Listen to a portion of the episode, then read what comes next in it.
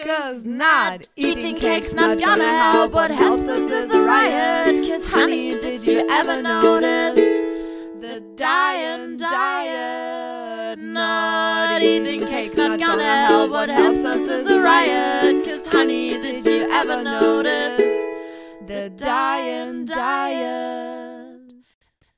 Antipöse Stücke. Ein Podcast mit Katharina Sophie Hautmann und Antje Kröger. Kann losgehen, Frau äh, Zebra. Frau Zebra. Fräulein Zebra, sprechen Sie mit mir. Schönen Es guten ist Abend. 23.20 Uhr. Herrlich, ey, ich glaube, Mitteleuropäische Zeit. so spät haben wir uns noch nie zum Aufnehmen getroffen. Unsere Stimmen klingen auch gleich so verrucht. Ja, aber ich klinge auch einfach so, weil ich schon wieder erkältet bin. Ich habe Rotz. Ey, ich habe Rot. Ey, ich habe Rotz. Ja, aber Ja, ist halt so. Ist, Man ist kann so. das nicht wegdiskutieren. Ist so. Ist so. Ist so. Vielleicht sind es schon Kita-Keime. Ich, äh, in mir brauchst du gerade nicht mehr Krankheiten mehr kommen. Alter, mein Leben war so durch Krankheit bestimmt die letzten 14 Tage. Ich will einfach nicht mehr. Meinst du, ich Arbeit? Ja. Ich bin ja jetzt wieder arbeiten. nach dieser Elternzeit. Ich finde es auch ein bisschen geil, muss ich sagen. Aber es ist auch anstrengend. Wirklich. Und sie wackelte mit ihrem Kopf. Ja. Wir sagen erst mal Hallo Hallo. zu den antibösen Stücken. Genau, herzlich willkommen, sagen wir immer. Herzlich willkommen zu den antipösen Stücken. Ihr hört das achte Stück aus der fünften Staffel. Das hast du wirklich wunderbar gemacht. So, können Ja. wir jetzt schlafen gehen? Das wäre, Vielleicht. wäre schön. Nee, noch gehen wir nicht schlafen. Mm, ja, also viele, vielerlei Krankheiten. Aber hoffen wir einfach mal, dass der Frühling und der Sommer irgendwie ein bisschen entspannter wird. Hast du, ich muss dich jetzt kurz dissen, weil du mir ungefähr mm, von, von einer Woche oder anderthalb oder so, glaube ich, oder vielleicht schon zwei Wochen her, hast du mir diesen Artikel geschickt, dass ähm, nur wunderschöne Menschen noch nicht an Corona erkrankt sind. Wollte dich darauf auf, wollte dich darauf aufmerksam machen, dass du da jetzt nicht mehr dazu gehörst. Mist. ja, tatsächlich hat's mich dann jetzt auch erwischt. Aber wen nicht, oder? Naja, die wunderschönen Menschen. Ja, immer, äh, ich traf jetzt so, ein paar, paar Menschen in letzter Zeit, die gesagt haben, okay, noch keinen C gehabt. Da fühlt man sich ein bisschen wie Superwoman oder Superman. Halt irgendwie, ne? Ich kenne Aber man weiß es ja gar nicht, ob man es nicht hatte, wenn man jetzt keine Symptome hatte. Ne? Das stimmt. Ich kenne aber tatsächlich auch mittlerweile ähm, nicht mehr so viele Menschen, die noch zu diesen Menschen gehören, die das noch nicht Zu diesem hatten. super hübschen Menschen. zu diesen sehr super hübschen Menschen. So. Ich hätte fast Aussätzige gesagt, aber das ist nicht richtig, weil das sind ja, naja, egal. Sehr auch Menschen, auch die ohne Corona sind Menschen. Ja. Also Corona war hier wirklich irgendwie das crazy Thema. In jeglicher, ähm, in jedem- jeglichem Zusammenhang, aber es ist jetzt wieder gut. so. Ist so verrückt, ne? Ist mal wieder zurückgekommen zwischen Krieg und äh, allem, was sonst so auf dieser Welt passiert. War jetzt auch Corona mal kurzweilig wieder irgendwie Thema, vor allem, weil es ja jetzt um diese ganzen Lockerungen geht. Ja. Ist schon spannend einfach. Bin gespannt. Ich bin wirklich gespannt, wie es wird. Mich weil betrifft es jetzt gerade auch wirklich Genau, bei der Arbeit. Ja, weil wir, na, hatten wir ja gerade das Thema, ne? Ja. Was ist, wenn ihr ungeschützt jetzt arbeitet? Sagen wir mal so.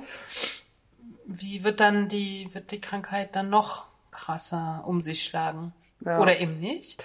Das Aber so für die, für die Arbeit muss ich sagen, bin ich sehr glücklich, wenn die Maskenpflicht wegfällt, weil ich bin jetzt aktuell noch glücklicher darüber, dass ich äh, zu Corona-Zeiten schwanger geworden bin und nicht jetzt zwei Jahre lang jeden Tag acht Stunden mit Maske arbeiten musste.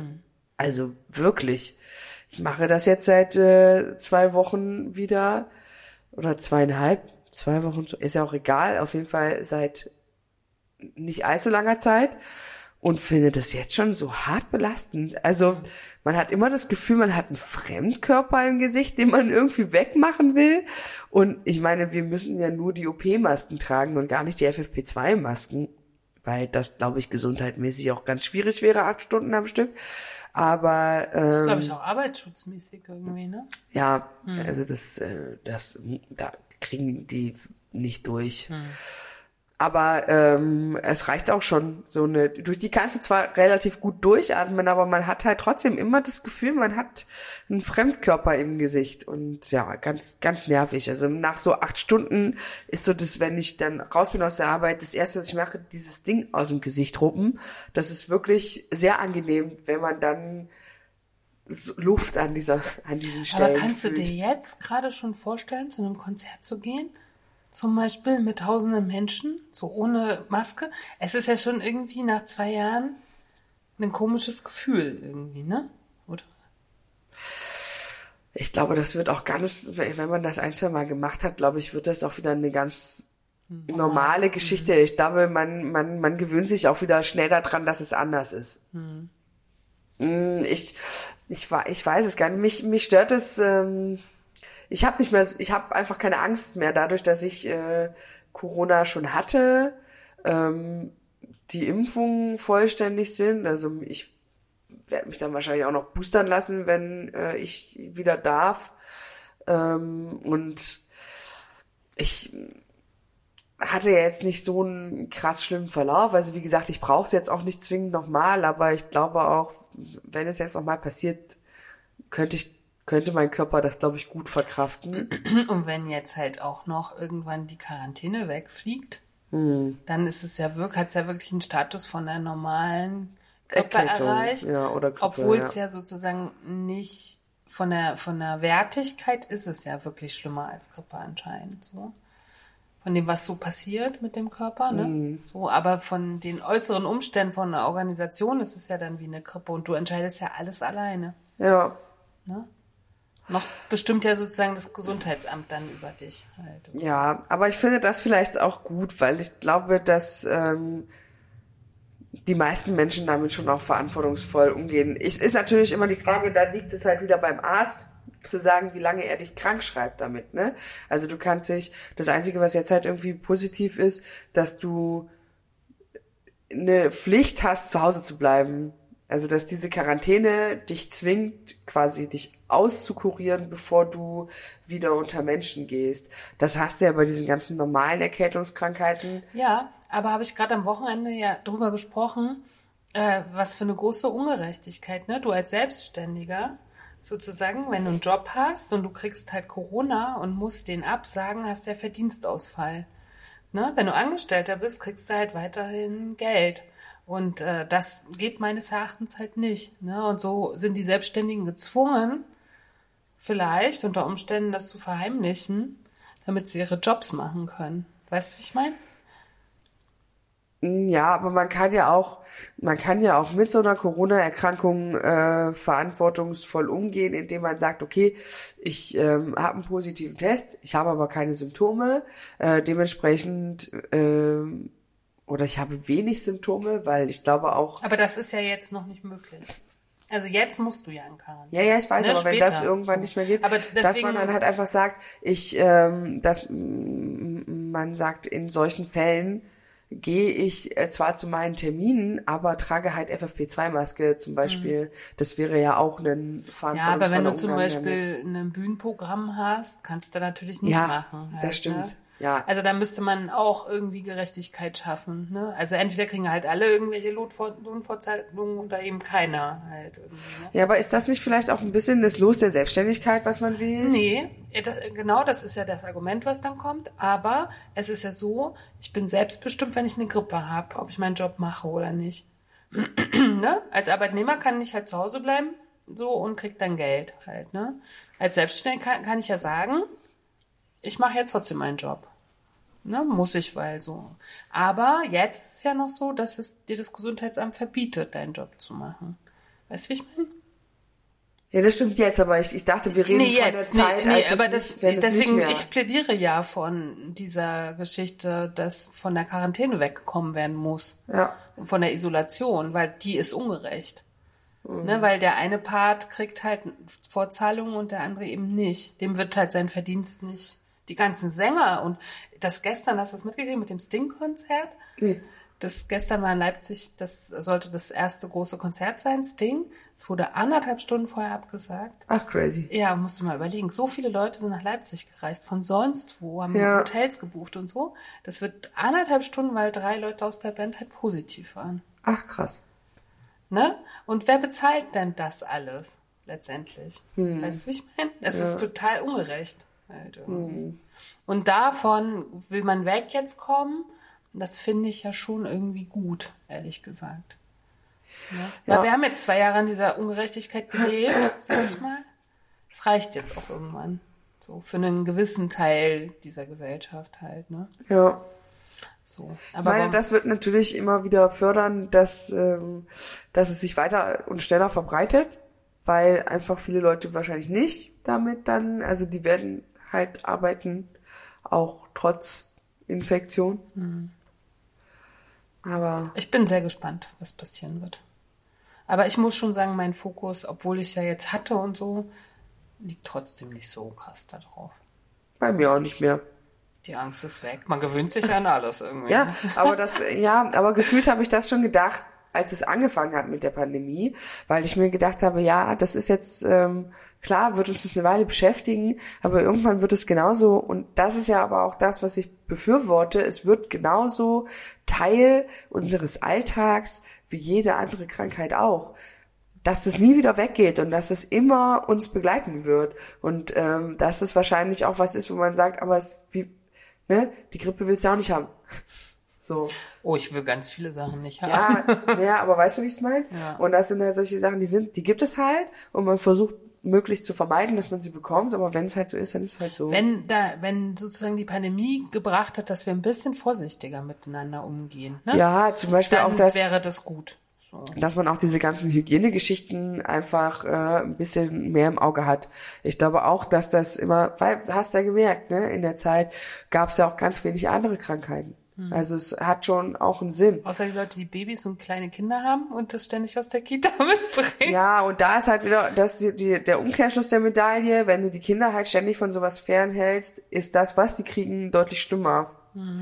Also weil dann das Immunsystem halt komplett durchdreht, wenn es halt die ganze Zeit überhaupt keine Keimbelastung hat und auf einmal kommt so ein Virus daher, dann Ja. ist halt erstmal schon richtig Alarm im Körper, weil der halt gar nichts dagegen zu setzen hat.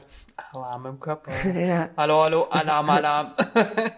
So, bevor wir zu unserem spannenden Thema von heute kommen, mache ich mal ein paar News. Frau, Jawohl. Hus, Frau Husti. Ja. Hust die Nette. Husti, Frau Hustinette. Nicht nur ein Zebra heute mit ihrem gestreiften Oberteil, sondern auch noch eine Hustinette. Fräulein Hustinette. Ich habe äh, drei Sachen mitgebracht. Oder vier. Ähm, das eine habe ich eigentlich so ein bisschen für Kathi mitgebracht. Ähm, äh, wir werden gleich sehen, warum das so ist. Es ist ein Nachruf. Okay. Nee, äh, ich erkläre es dann gleich warum. Also ein Nachruf auf Cat Jeffrey Pause, Pause 1979 bis 2022. Ich habe das irgendwie ähm, auf Facebook gelesen in so einer ähm, Gruppe, der wir irgendwie folgen ge für Gewichtsreduzierung so. Da war der, dieser Nachruf drin so als Quelle. Und mich hat natürlich so gecasht, 1979 bis 2022 habe ich gedacht, okay, nicht so richtig alt, was ist denn da los? So, ne? Also, Hi Doll, how are you? So begannen viele ihrer E-Mails und sie endeten stets mit ein paar Küsschen und fetten Grüßen. Cat Pause, ich weiß nicht genau, wie es ausgesprochen schickte Postkarten mit bunten Briefmarken und inspirierenden Worten von Neuseeland aus in die ganze Welt. Oft lag auch ein kleines Geschenk ihrer, ihren Sendungen bei. Ihre Großzügigkeit, Warmherzigkeit und Zugewandtheit waren legendär. Sie finanzierte die Reisekosten von Studierenden zu internationalen Konferenzen. Sie nahm sich Zeit für Gespräche, die in ihrer Zeitzone mitten in der Nacht lagen. Sie half anderen Forscherinnen beim Schreiben und Strukturieren ihrer Ideen und förderte Nachwuchswis- Nachwuchswissenschaftlerinnen, wo es nur möglich war. Cat Pause lehrte und forschte im Bereich Fat Studies, Soziologie, Public Health. Nach ihrem Studium in Soziologie an der Tech University Texas machte sie dort 2007 ihren Dr. Phil mit einer Arbeit über Identität und Gewicht bei hochgewichtigen Frauen. Seit 2008 arbeitete die US-Amerikanerin im Fachbereich Pädagogik der Massey University Uni University Palmerston, Neuseelands, Neuseeland. So.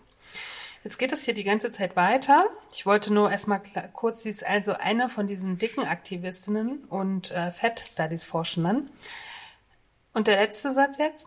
Jetzt geht er dieses geht immer weiter, ne? Und ähm, sie scheint sehr beliebt. Sie hat wohl auch mal in Berlin gelebt und so. Und der letzte Satz ist: Cat Posey starb in der Nacht des 26. März 2022 plötzlich im Schlaf. Wir vermissen sie und werden sie nie vergessen. Oh, dann hat's mich kurz gecasht, halt irgendwie.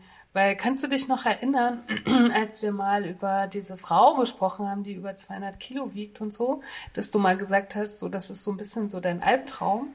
Und ich habe dann auch nachgeguckt und ich glaube, die lag auch so ein bisschen in dieser Gewichtskategorie. Da habe ich gedacht, okay, und die hat sich einfach hingelegt und ist gestorben. Mir hat das total Angst gemacht halt irgendwie. Also ich bin ja jetzt zum, zum Glück nicht in dieser Gewichtskategorie mehr und denke so, okay, vielleicht passiert mir das halt nicht. So. Na, also da hat es eine Fettaktivistin wahrscheinlich wirklich sozusagen erwischt. Ja, weggeledert. Ähm, ja, aber ja, ich habe da, glaube ich, nicht so viel Angst vor, nee. Weil was kann dir am Ende Besseres passieren, als einfach einzuschlafen und zu sterben? Also äh, äh, besser als einen Tod, der mit äh, über sich übelst lange hinzieht und mit Qualen und Krankheit Stimmt. und sowas verbunden aber ist. Dann okay, bin ich bei dir, aber dann mit 80. Und nicht mit 90, die ist ja jetzt hier dann. Ja, das stimmt, aber selbst, aber selbst wenn ich mit 45 so einen Tod habe, dann ist es ja nur schlimm für meine Angehörigen hm. die mich dann vermissen und die dann sagen, die ist zu früh gegangen. Verstehe ich auch alles total, würde ich auch so empfinden, wenn ich mein Angehöriger wäre. Aber, aber für dich selber, wenn es dir bis dahin gut ging und du jetzt sagst, okay, eigentlich habe ich jetzt ähm, nicht so krass gesundheitliche Einschränkungen und bis dahin ging es mir gut und dann schläfst du ein, wachst nicht wieder auf. Geil gelöst. Bei mir führt es dazu, dass ich dann vielleicht gar nicht mehr einschlafen will jetzt demnächst. Das wäre schlecht, weil man ist ja auch müde, haben wir ja festgestellt vor ein paar Stunden, nicht mehr vor einer halben Stunde oder so. Also mich hat's schon ein bisschen gecasht, ehrlich gesagt. Ich möchte nicht einschlafen und sterben. Aber haben wir das nicht, habe ich das nicht mit dir besprochen? Oder warst du da nicht da? Also am Wochenende. Naja, wir hatten, es hatte Workshop am Wochenende und Kathi war auch Mutter Ich dachte, vielleicht haben wir das gemeinsam nee. besprochen. Aber da ging es irgendwie um Tod und äh, alle haben so ein bisschen beschrieben, wie sie irgendwie vielleicht sterben werden oder wie sie sich vorstellen. Und habe ich gedacht, okay, zu meinem Leben passt schon eher ein Dramatod und nicht so ein Einschlaftod. Ja, ich, zu meinem Leben passt auch ein Dramatod, aber ich wünsche mir einen Einschlaftod. Hm. Wünsche ich mir auch, aber erst mit 90. Vielleicht. Ja, im Idealfall auf jeden Fall so spät, aber am Ende ist egal. Für dich selbst. Hm. Nee, ist, ist es nicht, aber müssen wir jetzt auch nicht so mehr drüber reden. Für mich ist nicht egal, letztendlich. Weil aber du kriegst ja nicht mehr mit. Dann. Du hattest halt einen entspannten Tod, hast nicht gelitten. Und danach ist auch Rille, weil das kriegst du doch nicht mehr mit. Ja. Oder? Jetzt mal ehrlich. Also ich meine, es ist dann tragisch, weil du vielleicht nicht mehr alles machen konntest, was du noch vorhattest mit deinem mhm. Leben. Aber es hat ja keine negativen Konsequenzen für dich. Mhm. Ich, ich finde das, ich finde es wirklich optimal. Also besser kann man nicht aus dieser Welt weggehen. Mhm. Ja, also im Kopf kommt das schon an, im Herzen nicht. Das Herz begehrt auf. Ja, du, du willst halt einfach ewig leben. Ja, richtig. da haben wir es wieder. Da haben wir's. So, dann habe ich mitgebracht, also ich, mich hat das schon so ein bisschen beschäftigt, muss ich mal sagen, aber naja, so ist alles mit dem Tod, beschäftigt mich ständig. So, dann habe ich mitgebracht, habe ich zu Kathi auch gerade gesagt, während sie ihren Döner-Teller aß. Lecker! Ich habe ihn nicht geschafft. Nee, aber ähm, unsere Entwicklungsministerin ruft zu Fleischverzicht auf, um weltweiten Hunger zu bekämpfen, sagt sie. Würden die Deutschen 30 Prozent weniger Fleisch essen, könnte etwa ein Zehntel der Ackerfläche für den Bau von Getreide genutzt werden. Mit Blick auf den drohenden Versorgungsengpass in ärmeren Ländern appelliert Ministerin Svenja Schulze, so ist übrigens heißt unsere neue Entwicklungsministerin, äh, sagt weniger Wurst und Fleisch zu konsumieren.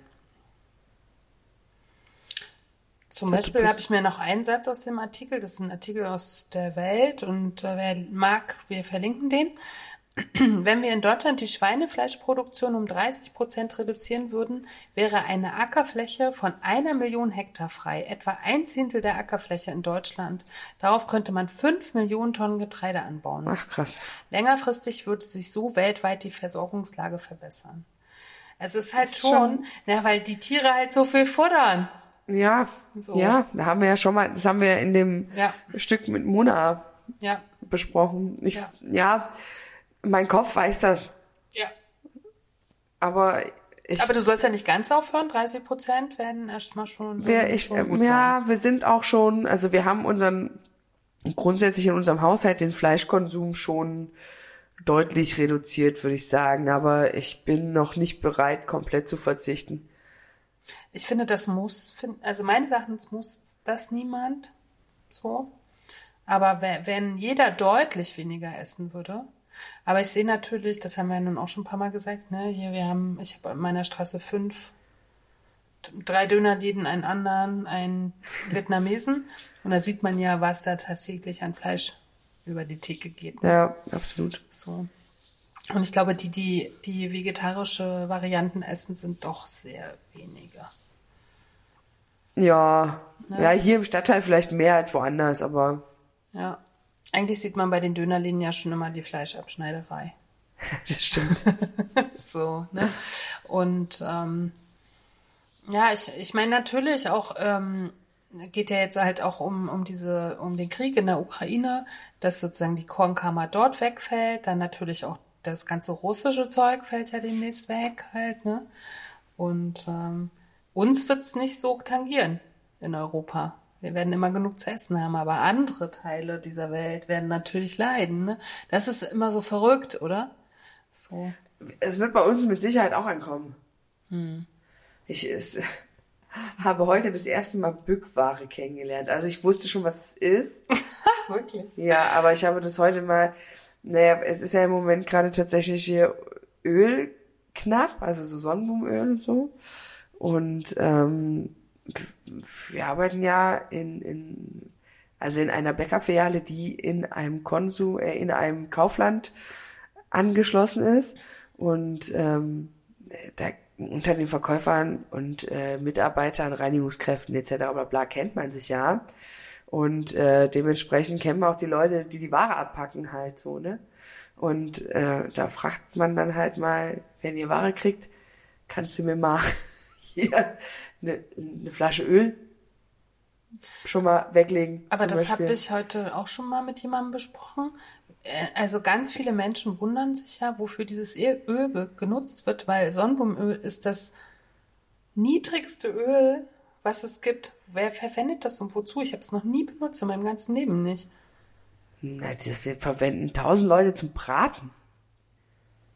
Aber das ist wirklich, also niemand braucht Sonnenblumenöl. Und andere Öle gibt's ja noch genug. Ich äh, habe, war noch nicht wieder in der Verlegenheit, ähm, Öl kaufen zu müssen, weil ich hatte noch ausreichend zu Hause. Aber Habe ich auch, habe ich jetzt schon diverse Gesundheitscoaches äh, gehört, die gesagt haben, also Sonnenblumenöl ist wirklich auch aus reiner Vitamine und Fett und so, ne? Ist so ein niederes Öl. Und wie gesagt, ich kann mich auch gar nicht erinnern, jemals in meinem Leben schon welches gekauft zu haben. Ja, alles Aber gut, das Ding glaub, ist ja, die essen das ja nicht. Die, also die nehmen das ja für ihre Fahrzeuge. Deswegen kaufen die ja Öl. Ne? Das wird ja nicht gegessen. Also meine Das Kollegin ist ja das wollte das schon für, nicht für ihr Auto. Aber deswegen haben wir die Mangellage, weil die das alle in ihre Autos gekippt haben. Wie, äh, an, hä? Oh, ja, weil es billiger war als das Benzin halt irgendwie. Aber welches Auto fährt denn mit Sonnenblumenöl? Alte Autos. Und was, Gerade geguckt. ich habe, ey, ich habe ein keinen Faust. Führerschein, ich habe ja gar keinen Plan von Autos, aber Wie mache ich dann? Das mache ich dann als als als Benzin in den Tank oder was? Ja, ich glaube schon. Also das war das, was ich gelesen habe, warum auf einmal so viel Öl weg war. Also Sonnenblumenöl. Und äh, sind das dann Dieselfahrzeuge, Ich die damit das fahren weiß ich auch oder? nicht alles so genau. Ich glaube auch nicht, dass man das eins zu eins benutzt. Da müsste jetzt mal ein Autofachmann uns äh, uns Ich, ich kenne einen, ich werde ich werde das recherchieren, ich werde es nachfragen. Ja, frag mal bitte, das würde mich auch interessieren. Aber das Crazy, war am Anfang der Grund, warum die alle das Zeug Weil das geordert Benzin so teuer war, haben die sich Öl in. Sind die dumm? Witzig. Cool, habe ich nicht gewusst, dass das geht. Ja, ja Mein, wusste ich auch nicht, aber das, absoluter Lifehack, ich meine. ja und ähm, weil, also ich kann, ich weiß es nicht, warum, aber äh, hast du, benutzt du Sonnenblumenöl? Ich kenne gar keine Leute, die das benutzen. Nee, ich benutze kein Sonnenblumenöl. Ich benutze Keimöl oder halt für Salate und so ein Keim Kram. ist Raps oder was? Keine Ahnung, steht halt Keimöl drauf. Es sollte wahrscheinlich, ist wahrscheinlich eine Mischung aus allem Möglichen, aber ja, Rapsöl habe ich auch. Kommt halt, ich habe tausend Ölsorten zu Hause. Wirklich, ja, über Olivenöl. Aber schön, dass jetzt Rapsöl. Sonnenblumenöl äh, Bückware ist. Halt. Ja, voll, also war- muss, war ich wirklich, wollte erstmal große Augen gemacht, als dann äh, quasi unterm Kittel das Sonnenblumenöl bei uns in den Laden flatterte. Krass. Das finde ich auch ein bisschen crazy. Ja. Man muss halt seine Beziehung, man muss, man muss die Leute kennen halt, ne? ja. Aber ich finde eigentlich schlimm, dass sowas losgeht wieder. Aber ja, es ist, wie es ist. Die Prepper sind am Start. Ja, ja. Halt. Ähm, so, als nächstes habe ich was mitgebracht aus der neuen Slow Food 222, eine ganz tolle Zeitschrift, die liebe ich und da freue ich mich immer, wenn die neu kommt. Und äh, da gibt's äh, ein, Dossier, ein ganzes Dossier über den Geschmack. Und wir haben ja vor noch nicht so langer Zeit unsere Geschmackssendung gehabt. Und da habe ich gedacht, oh, ich lese mir das mal nochmal durch. Was kommt denn hier Schönes? Und da gibt's jetzt einen Bericht über Lotte Rose. Kennst du noch Lotte Rose? Das war eine von diesen Schriftstellerinnen von dem Fetster. Ja, ja, ja. Ne? Mhm. Und dann habe ich gesehen, dass die das geschrieben hat. Und dann habe ich gedacht, hm, ja, den bringe ich mal mit, diesen Artikel. Der ist ganz schön. Ich lese nicht alles vor, aber also wer überhaupt mal eine schöne Zeitschrift, die sich um Essen, Geschmack und, und so und nicht nur jetzt um Abnehmen oder so, ist ja auch spannend, aber überhaupt um Essen und Geschmack dreht. Slow Food kann ich sehr empfehlen, schöne Zeitschrift. Und äh, das, äh, das der Über, de, de, die Überschrift heißt, der Mensch ist, was er ist. So brachte der deutsche Philosoph Ludwig Feuerbach auf den Punkt, was Geschmack und Ernährung mit unserer Identität zu tun haben. Lotte Rosa, Professor, Professorin im Fachbereich Soziale Arbeit und Gesundheit der Frankfurt University of Applied Science und Mitglied der Bildungskommission von Slow Food über verschiedene Menschengruppen und ihre Geschmacksvorlieben. Ihr Fazit, Geschmack hat sehr viel mit Machtverhältnissen zu tun. So, dann kommt sie hier mit. Der Kasper, der war kerngesund, ein dicker Bub und kugelrund. Er hatte Backen rot und frisch, die Suppe aß er hübsch bei Tisch. Doch einmal fing er an zu schreien, ich esse keine Suppe, nein, ich esse meine Suppe nicht, nein, meine Suppe esse ich nicht. Okay. Woraus ist es? Der, naja, hier, äh, Struwelpeter. Ja. Diese Geschichte aus dem Struwelpeter 1844 erstmals erschienen und eines der erfolgreichsten deutschen Kinderbücher, führt uns mitten hinein ins Thema. Ein Junge mag die aufgetischte Suppe nicht und löst damit ein Familiendrama aus. Die drastische Strafe folgt auf dem Fuß. Die erzieherische Botschaft an das kindliche Lesepublikum ist, von solchen kulinarischen Eigensinnigkeiten Abstand zu nehmen und sich zu fügen. Gegessen wird, was auf den Tisch kommt. Mag der Suppenkasper in seiner Dramatik heute antiquiert wirken, weil Kindern mittlerweile am Familientisch mehr Freiheiten zugestanden werden, gilt doch auch heute, dass Geschmacksfragen hochpolitisch sind. Wer bestimmt, warum, was, wem zu schmecken hat? Wer hat sich wessen Geschmack zu beugen? Wer kann wie seinen Geschmack durchsetzen? Wessen Geschmack beunruhigt, scheint gefährlich. Dies betrifft letztendlich die gesamte ästhetische Kultur an Gedichten, Büchern und so weiter. So, und jetzt macht sie ein paar Beispiele. Und das hat halt wirklich in sich. Zum Beispiel, Kathi, hättest du gedacht, dass vegane Männer, also nee, anders, Männer, die sich vegan ernähren, so, hallo, du bist ein veganer Mann, von Frauen für nicht so männlich gehalten werden? Ja. Warum? Weil man den meisten Männern oder beziehungsweise nicht nur den Männern, aber den meisten Menschen, die sich vegan ernähren, die, da steht ja eine bestimmte ähm, Lebensphilosophie auch einfach dahinter. Und das ist ja meistens eher so in diese Öko-Richtung und ähm, also es sind, ist alles hardcore vorbelastet, äh, Ja. vorurteilsbelastet, wollte ich sagen. Ernährung und Achten auf äh, Kalorien wird eher Frauen zugeteilt. Ja, nee, aber ich finde auch die, ich finde, also wenn man, wenn man über jemanden, vielleicht geht das auch nur mir so, aber wenn ich an jemanden denke, an einen Mann, der sich vegan ernährt, sehe ich sofort so einen Hippie-Typ mit langen Loden, äh, irgendwie hier solchen Haremshosen und, äh, weißt du, so ohne, ohne Schuhe mit Dreadlocks. So, weißt oh, du? Dreadlocks gibt gar nicht mehr, ne? Weißt Ja, ich, du? ja, ich weiß. Kulturelle ja, Aneignung ja, und ja, so kulturell, Ey, ja. geht gar nicht. Also das ist alles so schlimm. Egal, aber das ist, das ist ja grundsätzlich erstmal das Bild, was man vor Augen hat von, von so, also mir geht es zumindest so, ich möchte mal nicht verallgemeinern.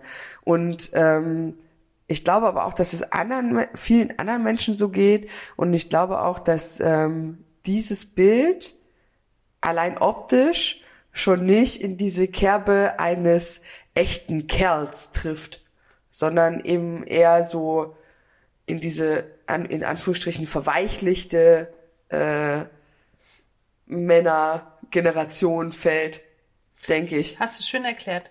Bei der kulinarischen Taxonomie der Geschlechterordnung ist Fleisch prominente Chiffre des Männlichen.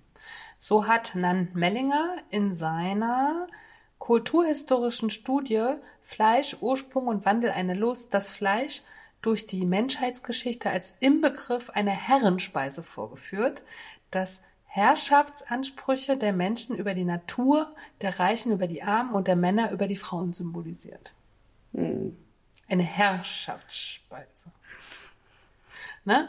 Und ähm, fand ich zum Beispiel auch spannend. Ich ähm, pick nur mal ein paar Sachen raus. Dieser Artikel ist grundsätzlich ganz toll, ist aber zu lang, um den hier irgendwie zu referieren.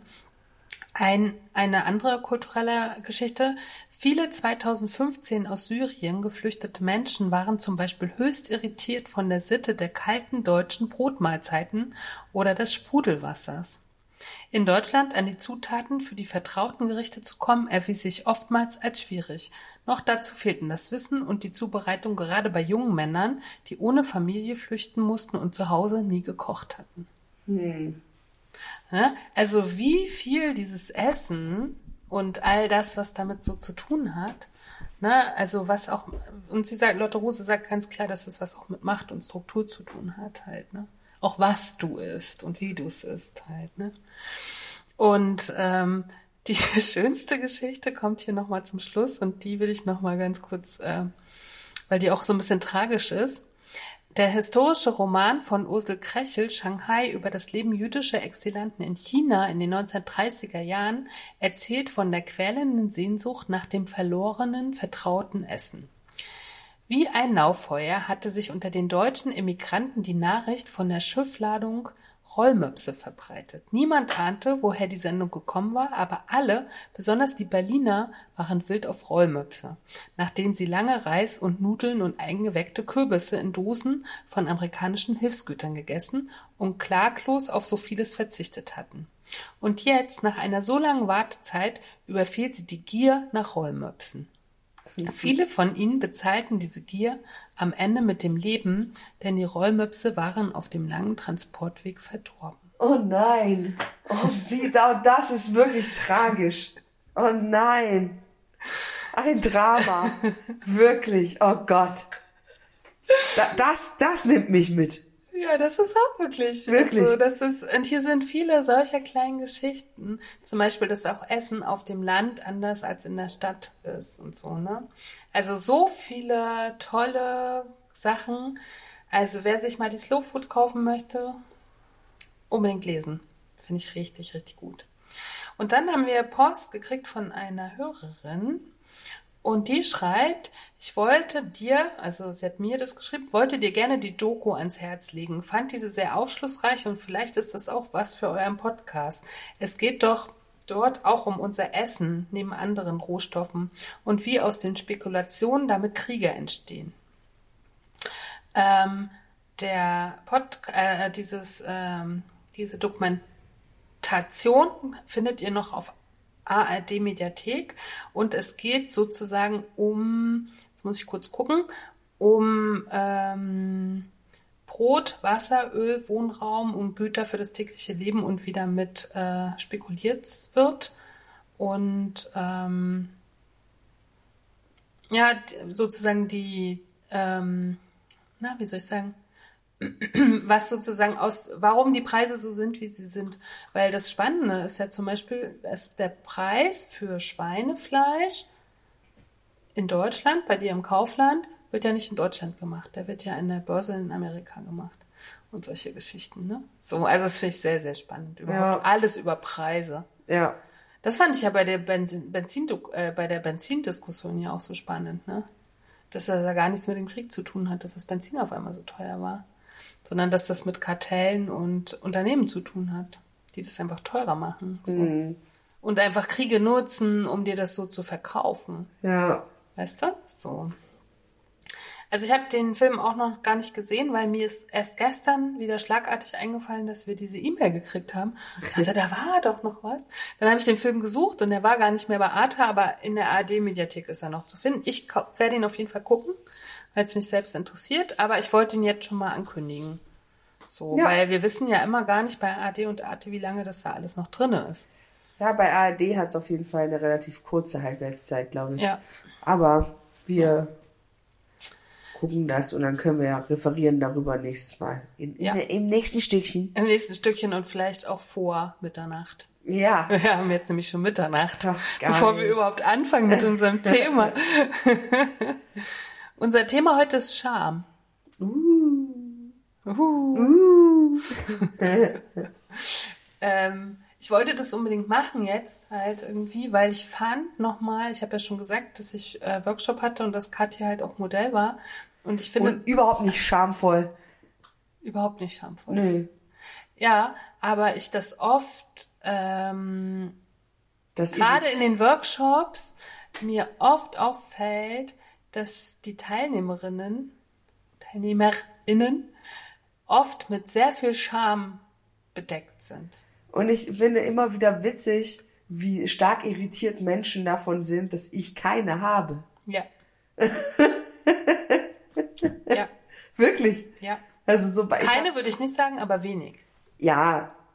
Im, Im Verhältnis zu anderen Menschen wirklich sehr wenig. Aber das liegt daran, dass ich ähm, so einen langen Weg mit meinem Körper gegangen bin. Und mit früher, früher war ich total schambehaftet durch meine Körperlichkeit.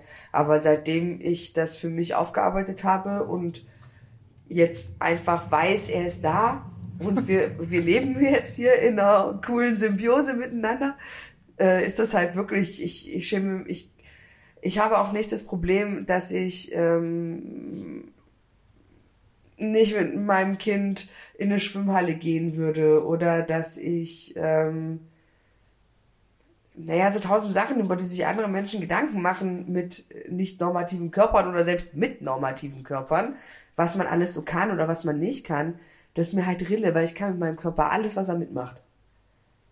So, und ähm, ich bin da auch wirklich, ich sag mal, zu zu 85 Prozent. Äh, ja, ich habe überlegt, ob ich 95 oder 85 sage, aber es ist wahrscheinlich eher 85 Prozent äh, relativ unbeeindruckt von dem, was andere Menschen darüber, also von, mit, klar, wenn man mich jetzt direkt angreift, lässt mich das auch nicht kalt, so, aber ich glaube, so bli abschätzige Blicke oder solche Sachen, die, das interessiert mich halt schon lange nicht mehr. Hm.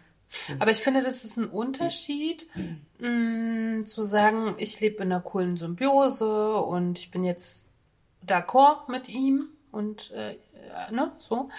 Und, aber ich ziehe mich halt aus und habe halt auch keine Probleme mit Nacktheit. Ne? Ja. Ich finde, das sind schon unterschiedliche Dinge. Und ich finde immer sehr, sehr spannend, dass egal welchen Körper die Menschen haben, die oft zu mir kommen, dass sie in irgendeiner Form immer mega schamhaft sind.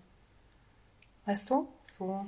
Also immer in, Ja, aber aber immer das- in einer, aber immer in einer körperlich, sexuellen und Ja, aber ähm, resultiert das nicht daraus, meinst du, dass wenn ich irgendwie, wenn mein, wenn, es gibt ja immer Dinge am eigenen Körper, die man nicht so toll findet, ja? Also, da machen wir uns nichts vor, den perfekten Körper gibt es halt so gut wie nie.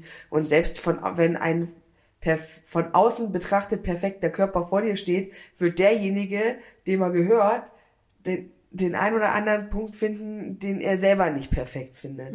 Und ähm, ich glaube, wenn man das akzeptiert hat, dass der Körper halt nicht perfekt ist, also weder in der Eigen- noch in der Fremdwahrnehmung, dann glaube ich, hört das auf, dass man sich da, dass man da sich schämt, auch bei Nacktheit.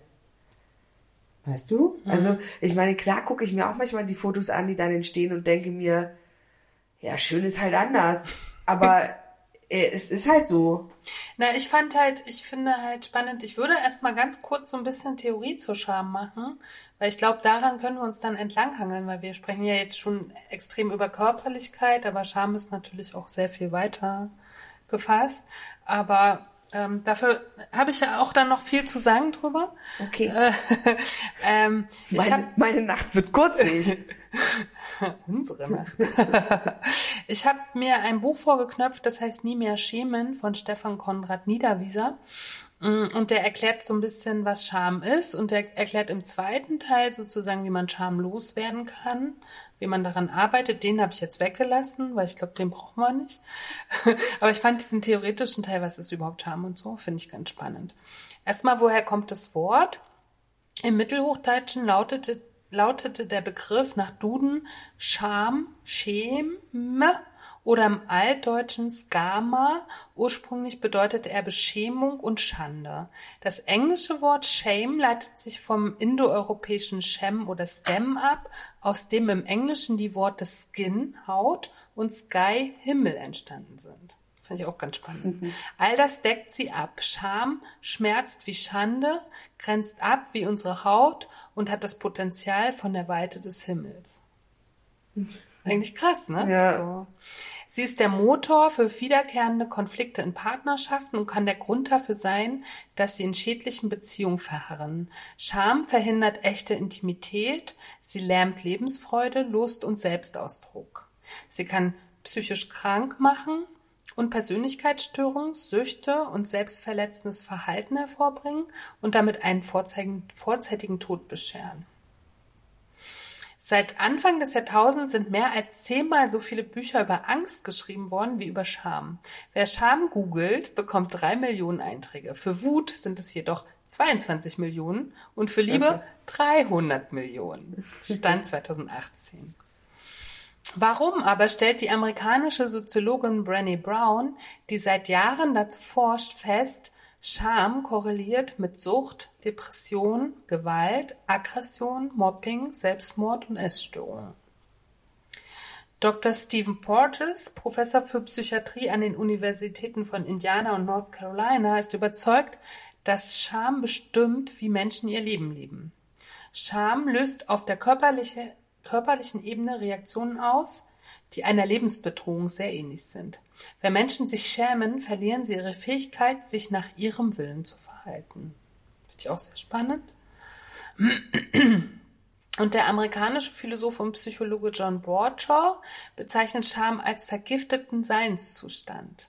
Scham als Identität ist toxisch und entmenschlichend. Sie ist unerträglich und muss vertuscht werden. Sobald man ein falsches Selbst annimmt, hört man psychologisch auf zu existieren. So, und jetzt kommt nämlich ähm, die verschiedenen Themen, die Scham haben kann. So, du hast über den Körper gesprochen. Das ist sozusagen das erste Thema. Körper, Fitness, Gesundheit. Dann das zweite, und das finde ich auch ganz spannend, ist aber auch zum Beispiel soziale Herkunft. Auch sehr schambesetzt. Ja, stimmt. Dann aktueller sozialer Status und Finanzen. Ja, gut, das stimmt. Dann, ja, dann Talente, Fähigkeiten und Kompetenzen als ein Schamthema. Dann das große Schamthema Beziehung. Vor allen Dingen wahrscheinlich nicht Beziehung. Vielleicht. Dann Sexualität und Geschlechtlichkeit. Gefühle als nächstes Thema. Dann Beruf und Erfolg und Selbstbild. So, wir können ja nachher mal alle einmal kurz durchgehen, wann du da mal schambehaftet warst oder auch gar nicht. Halt irgendwie. Und dann, und das finde ich eigentlich auch am spannendsten, entscheid, äh, äh, unterscheidet er in akuten, akute Scham oder chronische Scham. Akute Scham hat jeder Mensch, ganz normal. Das ist einfach so ein Schameffekt. Jeder Mensch ist damit ausgestattet. Er tritt auf, um unserem Organismus etwas über die aktu aktuelle Situation mitzuteilen. Sobald wir adäquat darauf reagiert haben, vergeht er wieder. Aber dann haben wir die chronische Scham. Sie ist dem aktuellen Geschehen nicht angemessen, aber sie prägt unser aktuelles Erleben. Sie gibt unseren täglichen Erfahrungen einen Geschmack. Sie bestimmt, wie wir uns selbst und unsere Beziehungen wahrnehmen. Und dann, finde ich ganz gut, Scham gehört zur Grundausstattung der Menschen. Sehr schön. Ne? Ähm, wozu brauchen wir diesen Charmeffekt? Das hat nämlich einen einfachen, also einfachen, äh, wie sag ich, einen Grund. Menschen müssen seit Urzeiten sehr gegensätzliche Kräfte in sich vereinen. Einerseits müssen sie ihr physisches Überleben sichern, um Tiere zu erlegen und sich gegen Angriffe zu verteidigen. Dafür brauchen sie mörderische Aggression auf der einen Seite. Andererseits brauchen sie liebevolle Zuwendung, ein Gefühl der Zugehörigkeit, um sich emotional zu nähren, zu einem vollwertigen Erwachsenen heranzureifen und Aufgaben gemeinsam bewältigen zu können. Aggressive, aber nicht mitfühlende Menschen wären vereinsamt. Mitfühlende, aber nicht aggressive Menschen wären verhungert. Es überleben, überlebten jene, die erkannten, dass Gemeinschaft wichtiger ist als der eigene Vorteil, dass die Gesundheit der anderen für das eigene Überleben essentiell ist, dass Mitgefühl die Familie schneller voranbringt als Mord. Ohne automatische Bremse für unsere Selbstbehauptung und Aggression hätten wir uns längst ausgerottet. Scham wirkt als Bremse aller aggressiven Impulse inklusive unseres Selbstausdrucks und unserer Lebendigkeit. Sie Okay. ist halt eine Bremse, die erst entstanden ist durch menschliches Zusammenleben. Ah, okay. Es gibt halt auch bei höheren Tieren, bei Menschenaffen gibt es auch Scham, bei allen anderen Tieren nicht. Okay. So, ne, finde ich schon ganz spannend. Und dann gibt's noch Geschwister vom Scham. Scham hat also noch Geschwister. Pass auf, das sind Schuld, Angst. Also, es ist kein, also Scham ist keine isolierte Emotion. Die Geschwister sind Schuld, Angst, Wut, Hass, Ekel, Einsamkeit und der innere Kritiker. So. Finde ich einfach erstmal so grundsätzlich. Und ich erinnere mich, ich weiß nicht, wie viele Jahre das her ist, aber es vielleicht zehn. Da gab es im Hygienemuseum in Dresden eine Ausstellung zu Scham. Und die fand ich hervorragend. Da waren so ganz verschiedene Stationen, die das so ein bisschen abgedeckt haben, worüber man so Scham hat. Und ich erinnere mich nämlich, dass da eine große Postwaage war, auf die man raufsteigen konnte. Als eine Station. Das ist das, woran ich mich noch so erinnere. Gut, gehen wir mal die Schamthemen durch. Ja. So. Also, die Scham, Körper, Fitness, Gesundheit. Wann war die am stärksten bei dir? Ich vermute zu Schulzeiten. Also, weil da, ja, kind, Kindergarten, Schulzeiten, also gerade so Grundschule und sowas, wo halt auch dieser, also wo halt auch einfach das Mobbing so krass war, also wo man halt wirklich ausgegrenzt wurde wegen des Körpers und man selber noch nicht reflektiert genug war, um zu verstehen, dass das nichts mit ähm, mit der Qualität seines eigenen Seins zu tun hat. Also, dass der, dass die anderen halt auch nicht überblicken können, dass man mehr ist als sein Körper. Das ist einfach, das, das ist ja eine Erkenntnis, die wächst halt mit der Zeit. Und das hatte ich halt damals noch nicht. Und ich glaube, zu der Zeit, ähm, wenn ich da nicht, also wenn ich immer die größte Größe bei den Klamotten hatte oder wenn ich nicht einkaufen konnte, wo andere, also das war dann schon im Jugendalter, wenn ich halt immer in der großen Größenabteilung einkaufen musste und nicht in der Normalo-Abteilung. Ich glaube, das waren schon die Momente, wo ich dann das nicht mit Freunden geteilt habe, weil ich mich da schon geschämt habe. Hm. Bei mir war es, glaube ich, Schulsport. Das ich, mhm. Mobbing habe ich ja nicht so erlebt halt irgendwie, aber beim Schulsport habe ich mich wirklich geschämt, dass ich die 2000 Meter nicht geschafft habe. Ja, das hat mich, das hat mich mehr frustriert, glaube ich. Hm. Ja, weiß ich nicht, ich weiß nicht. Scham ist für mich auch, ist halt so ein schwieriger Begriff, weil ich das nicht in so ein, ich habe da nicht so ein, so ein konkretes, ich spüre da jetzt aktuell gerade kein konkretes Gefühl. Ich äh, weiß halt, dass ich ja, mich haben solche Dinge dann wütend gemacht, also wütend auf mich selbst, wütend auf die Menschen, die das halt immer so belächelt haben, wütend auf die Menschen, die mich in Situationen gebracht haben, in denen ich quasi nicht ausreichend war. Also ich habe den Spul Schulsport, den Spulsport, den Schulsport gehasst dafür. Also die Lehrer und das System, dass ich das machen musste, obwohl halt ganz klar war, dass ich das nicht kann. Also dass ich dass ich in solche Situationen gezwungen werde, die mich vor anderen äh, so dastehen lassen, dass ich mich nicht gut damit fühle. Weißt und das, du? ja, und ich finde es spannend, weil wir hatten ja am Wochenende beim Workshop das Thema Würde, ne? Ja. Und da bist du ja so an, auch angedockt mit, ja. ne? Und lustigerweise in diesem Buch ist auch nochmal der, der erste Artikel der, der, der, des Grundgesetzes, wo halt ja steht, die Würde des Menschen ist unantastbar. Und da habt ihr ja auch am Wochenende viel drüber geredet. Und ich habe ja gesagt, für mich spielt dieses Wort Würde, also ich spüre das nicht so. Mhm. Aber jetzt, wo ich dieses Buch halt so krass nochmal gelesen habe und irgendwie das, was du jetzt gerade gesagt hast, da kommt ja Würde. Ja. Ne, man hat dir sozusagen deine Würde nicht zugestanden. Genau. So. Sehe ich jetzt seit dem Wochenende total anders, finde ich total spannend. Habe ich mir vorher noch nie so Gedanken drüber ja. gemacht. So. Also ja, das finde ich halt, ich finde auch, das ist, wenn man. Warum muss das sein?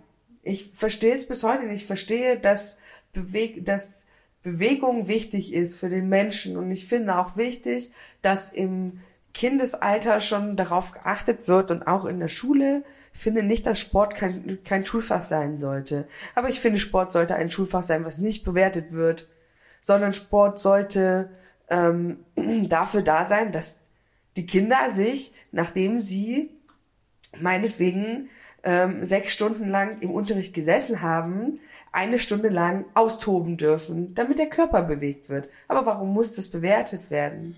Warum muss ich als äh, unfittes Kind und als dickes Kind, was ich halt, obwohl ich auch nicht so hardcore dick war, aber als, als übergewichtiges Kind, warum muss ich 2000 Meter rennen? Wenn von vornherein klar ist, dass ich dich nicht schaffe, dass ich mich danach schlecht fühle, weil ich vielleicht die Einzige bin, die es nicht geschafft hat, dass ich äh, Opfer werde von den Leuten, weil die mich grundsätzlich vielleicht schon nicht mögen, die dann sagen, äh, kannst du mal sehen, das kannst du nicht. Sag, warum ja, oder sein? irgendwie, dass, dass, diese, also, dass bestimmte Körperlichkeiten halt am Stufenbaren sein ja. müssen. Oder das so, ist ne? genauso, ich meine, anderes Prinzip, genauso wie bei Musik, wo ich halt sage, warum müssen alle irgendwas singen? Hm. Gibt halt Menschen, die können nicht singen. Warum müssen die das machen? Ja. Warum wird es benotet? Ja ist doch Rille. Auch jemand, der überhaupt nicht singen kann, kann zum Beispiel total gut in Notentheorie sein oder in Musiktheorie grundsätzlich. Kriegt eine schlechte Note in Musik, weil er nicht singen kann. Oder halt nicht oder die beste. Oder kann ein Instrument spielen. Ja. Ne? Oder halt nicht die beste Note, mhm. die er aber vielleicht einfach für seine Theoriekenntnisse ja. verdient hätte. Ja. Und ich kann in Sport vielleicht auch alles wissen darüber, wie man 2000 Meter läuft. Ich kann es halt nur nicht machen. So, ich möchte aber trotzdem einfach nicht dafür bewertet werden, dass ja. ich das nicht kann. Hat man zu dir als Kind gesagt, schäm dich? Mir ist nämlich heute, als ich mich mit dem Thema so beschäftigt habe, ist mir eingefallen, dass ich immer, ich weiß nicht genau, in welchen Kontexten es passiert ist, aber ich weiß, dass es in meiner Kindheit schon so ein geflügeltes Wort war, schäm dich. Ich weiß nicht, ob meine Mutter oder jemand anders, aber dass das sozusagen schon nur auch eine Rolle gespielt hat. Nee, ich kann mich nicht daran erinnern, dass das in familiären Kontext irgendwie ähm, da gewesen wäre. Ich ähm, kenne das aus, also wenn man, wenn man quasi mit Sachen nicht einverstanden war, die jemand anders gemacht hat, ähm, dann so im Jugendalter, wie auch immer, und äh, man halt abfällig über eine andere Person gesprochen hat, dann kam immer mal sowas so von wegen, ah, die, ne, so von wegen so ein Verhalten, dafür muss die sich doch schämen und so, ne, also so war es dann, aber kann mich nicht, ich kann mich nicht daran erinnern, dass das im familiären Kontext, also dass irgendwie meine Eltern oder auch mein Bruder so, dass sowas zu mir gesagt worden wäre oder dass ich das gesagt hätte.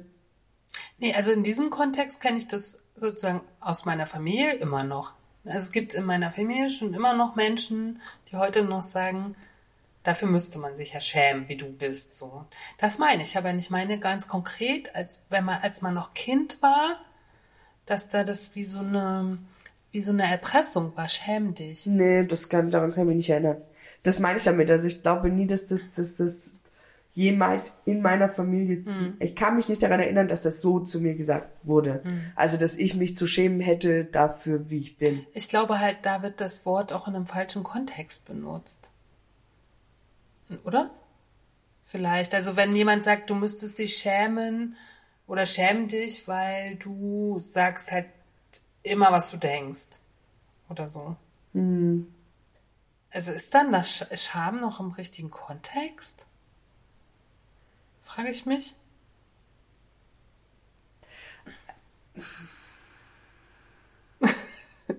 ja, ich, wie gesagt, ich habe nicht so ein, ich habe nicht so ein, Scham ist für mich sowas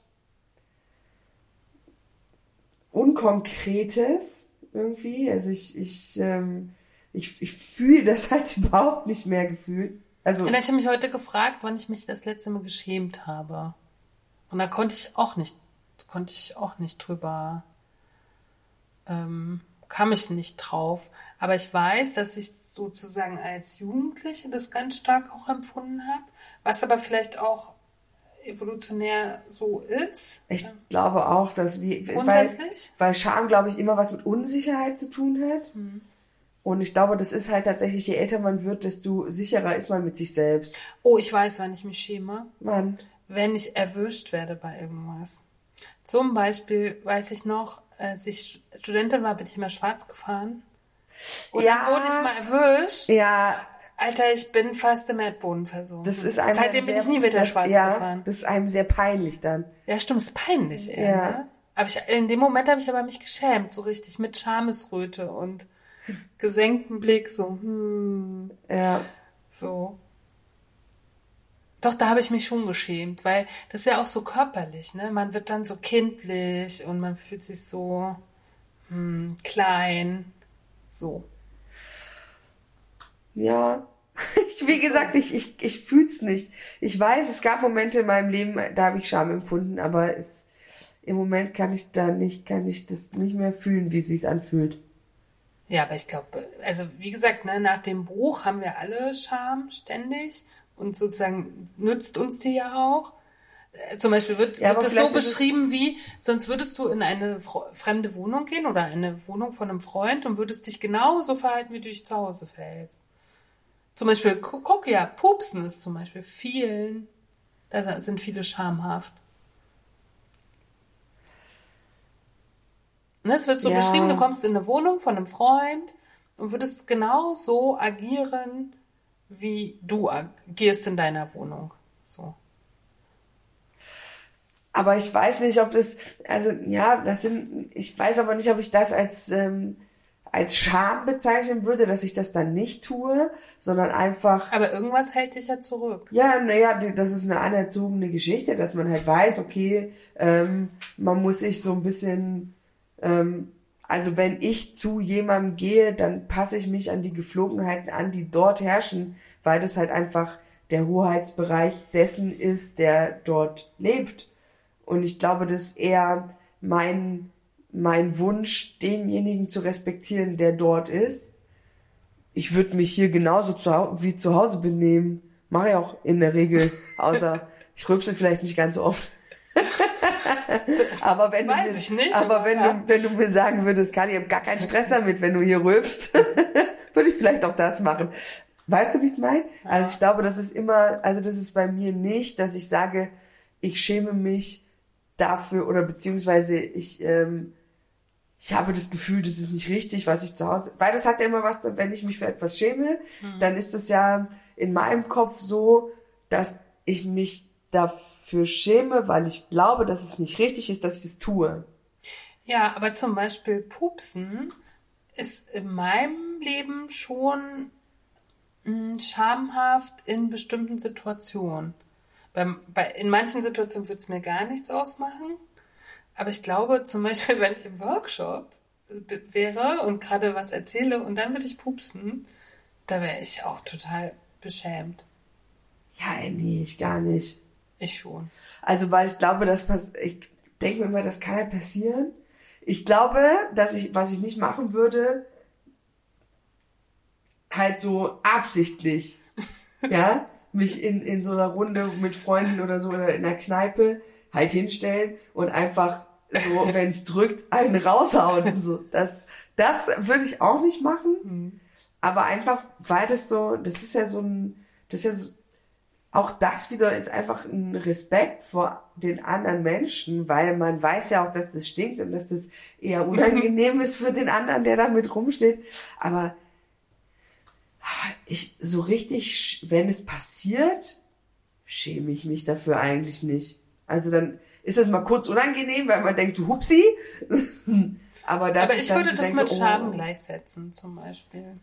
Das wär, also das ist ja, das sind Dann ja dann, ich das sind ja dann auch nur irgendwie Definitionen unangenehm, ne? Was, was ist unangenehm, was Ja, ist aber dann finde ich halt tatsächlich, dann empfinde ich Scham als kein schlimmes Gefühl vielleicht. Vielleicht ist für mich Scham nicht so schlimm.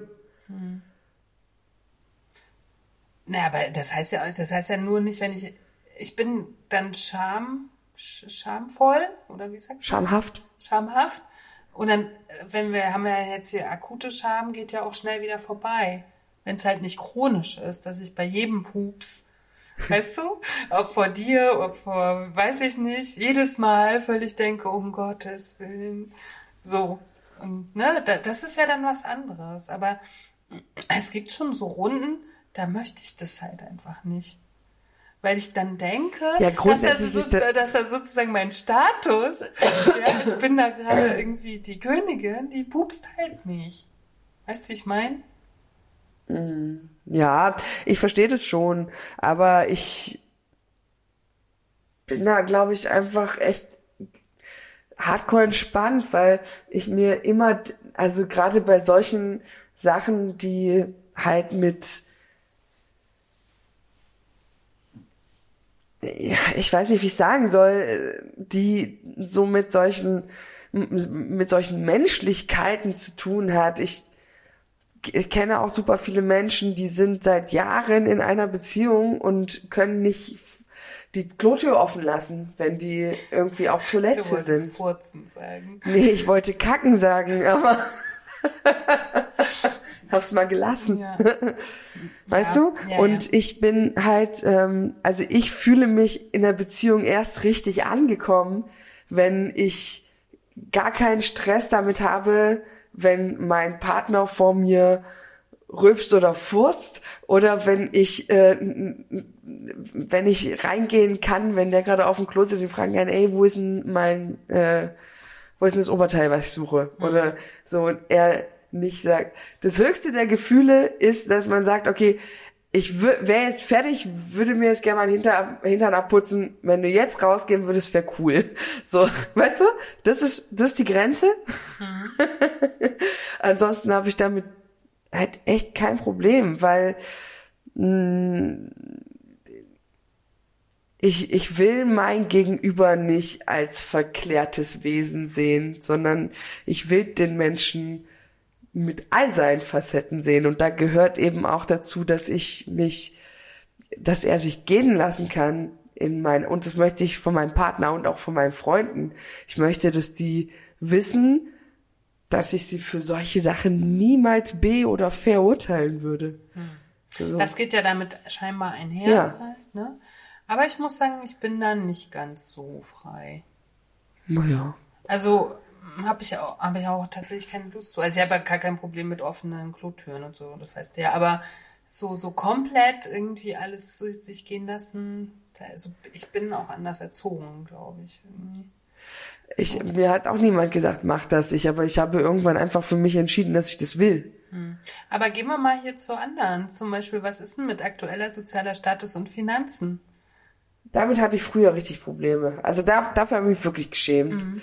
Also das liegt Deswegen habe ich es angesprochen. Ja, äh, da- das ist, ähm, aber das war auch der, der Prozess zu, äh, zu der Einigkeit mit mir selber darüber, was ich will. Weil das war ja immer Thema, gerade zwischen meinem Vater und mir, ähm, dass er mir immer wieder gesagt hat, es ist nicht gut, was ich beruflich mache, weil ich könne so viel mehr. Und ähm, ich habe mich immer minderwertig gefühlt, weil, oder sehr lange habe ich mich minderwertig gefühlt, weil ich den Job mache, den ich mache und mich, weil mir immer wieder gesagt wird, ich verkaufe mich unter Wert. Und dann habe ich mich immer gefragt, wer definiert denn meinen verfluchten Wert? Den definiert doch nur ich. Und wenn der Job, den ich mache, für mich den Wert hat, dass er mich glücklich macht und glücklich sein für mich das höchste Gut ist, warum verkaufe ich mich dann unter Wert? Sondern habe ich genau den Wert geschaffen, den ich brauche, um zu leben. Das war aber ein langer Prozess, das so zu sehen, weil natürlich habe ich mir immer gewünscht, in die erfolgreichen Fußstapfen meiner Eltern, also in so eine finanzielle Sicherheit auch einzutauchen, die mir dann einfach ein leichteres Leben beschert hätte in der einen oder anderen Situation. Ähm, aber das war halt nicht mein Weg. Und damit äh, das zu vertreten, also erstmal das für mich selber zu erkennen und dann das mit Stolz vor anderen Menschen vertreten zu können, das war ein langer Prozess, weil ich mich lange dafür geschämt habe, dass ich die Sachen, die so vor diesem beruflichen Werdegang waren, die ich mir so vorgenommen hatte, ähm, die gescheitert sind, die scheitern mussten, weil es nicht mein Weg war, also beziehungsweise nur der Weg zu diesem Status, den ich jetzt habe, den ich gut finde, ähm, das halt äh, quasi mir einzugestehen, dass äh, das nicht mein Weg war. Zum Beispiel, als ich mein Studium abgebrochen habe, dafür habe ich mich unglaublich geschämt, weil ich mich dafür geschämt habe, das nicht zu können. Also nicht, nicht so lernen zu können, nicht zu dieser ähm, geistigen Elite zu gehören, die das, die das durchzieht und die. Also ich habe mich in dem Moment einfach dumm gefühlt. Ich habe gedacht, ja alles klar, du gehst jetzt in die in die Schicht, in die soziale Schicht, in die du gehörst, so und habe dann irgendwann gedacht, wie eingeschränkt dieses Denken ist, dass man sagt, die Schicht, die Menschen aus dieser Schicht, allein schon dieses Wort aus dieser Schicht könnte ich mittlerweile verrückt werden, ähm, sind mehr oder weniger wert als Menschen, die einen gut bezahlten Job haben. 90 Prozent der Menschen mit einem gut bezahlten Job hatten einfach verdammt viel Glück. So, Das stimmt. Zumindest schon mal das Glück der Geburt. ja. An der richtigen Ja, Stelle. ja. Ne? Ja, ja, ja. Und ähm, wo ich mir halt denke, ich bin ja nur weil ich nicht viel Geld verdiene, bin ich doch nicht weniger wert als irgendein. Aber das ist ja jetzt nicht mehr so, ne? Nein, das ist lange schon nicht mehr so. Wie gesagt, es war alles ein, ein Weg zu, zu einer Selbstfindung. Aber ja, das war lange, war lange habe ich mich dafür auch zum Beispiel vor also ich hatte immer das Gefühl, ich muss mich sehr, sehr, sehr viel dafür rechtfertigen und habe das auch immer ohne nachgefragt zu haben getan, einfach aus diesem, das war aus einem Schamgefühl heraus, weil ich immer vor Menschen, mit denen ich Abitur gemacht habe zusammen oder vor Menschen, mit denen ich eine Zeit lang zusammen studiert habe, die halt alle in Anführungsstrichen was aus sich gemacht haben, also diesen Weg zu Ende gegangen sind, ob sie damit glücklich sind oder nicht, keine Ahnung, habe ich nie gefragt, weil ähm, ich war es halt nicht, war damit nicht glücklich.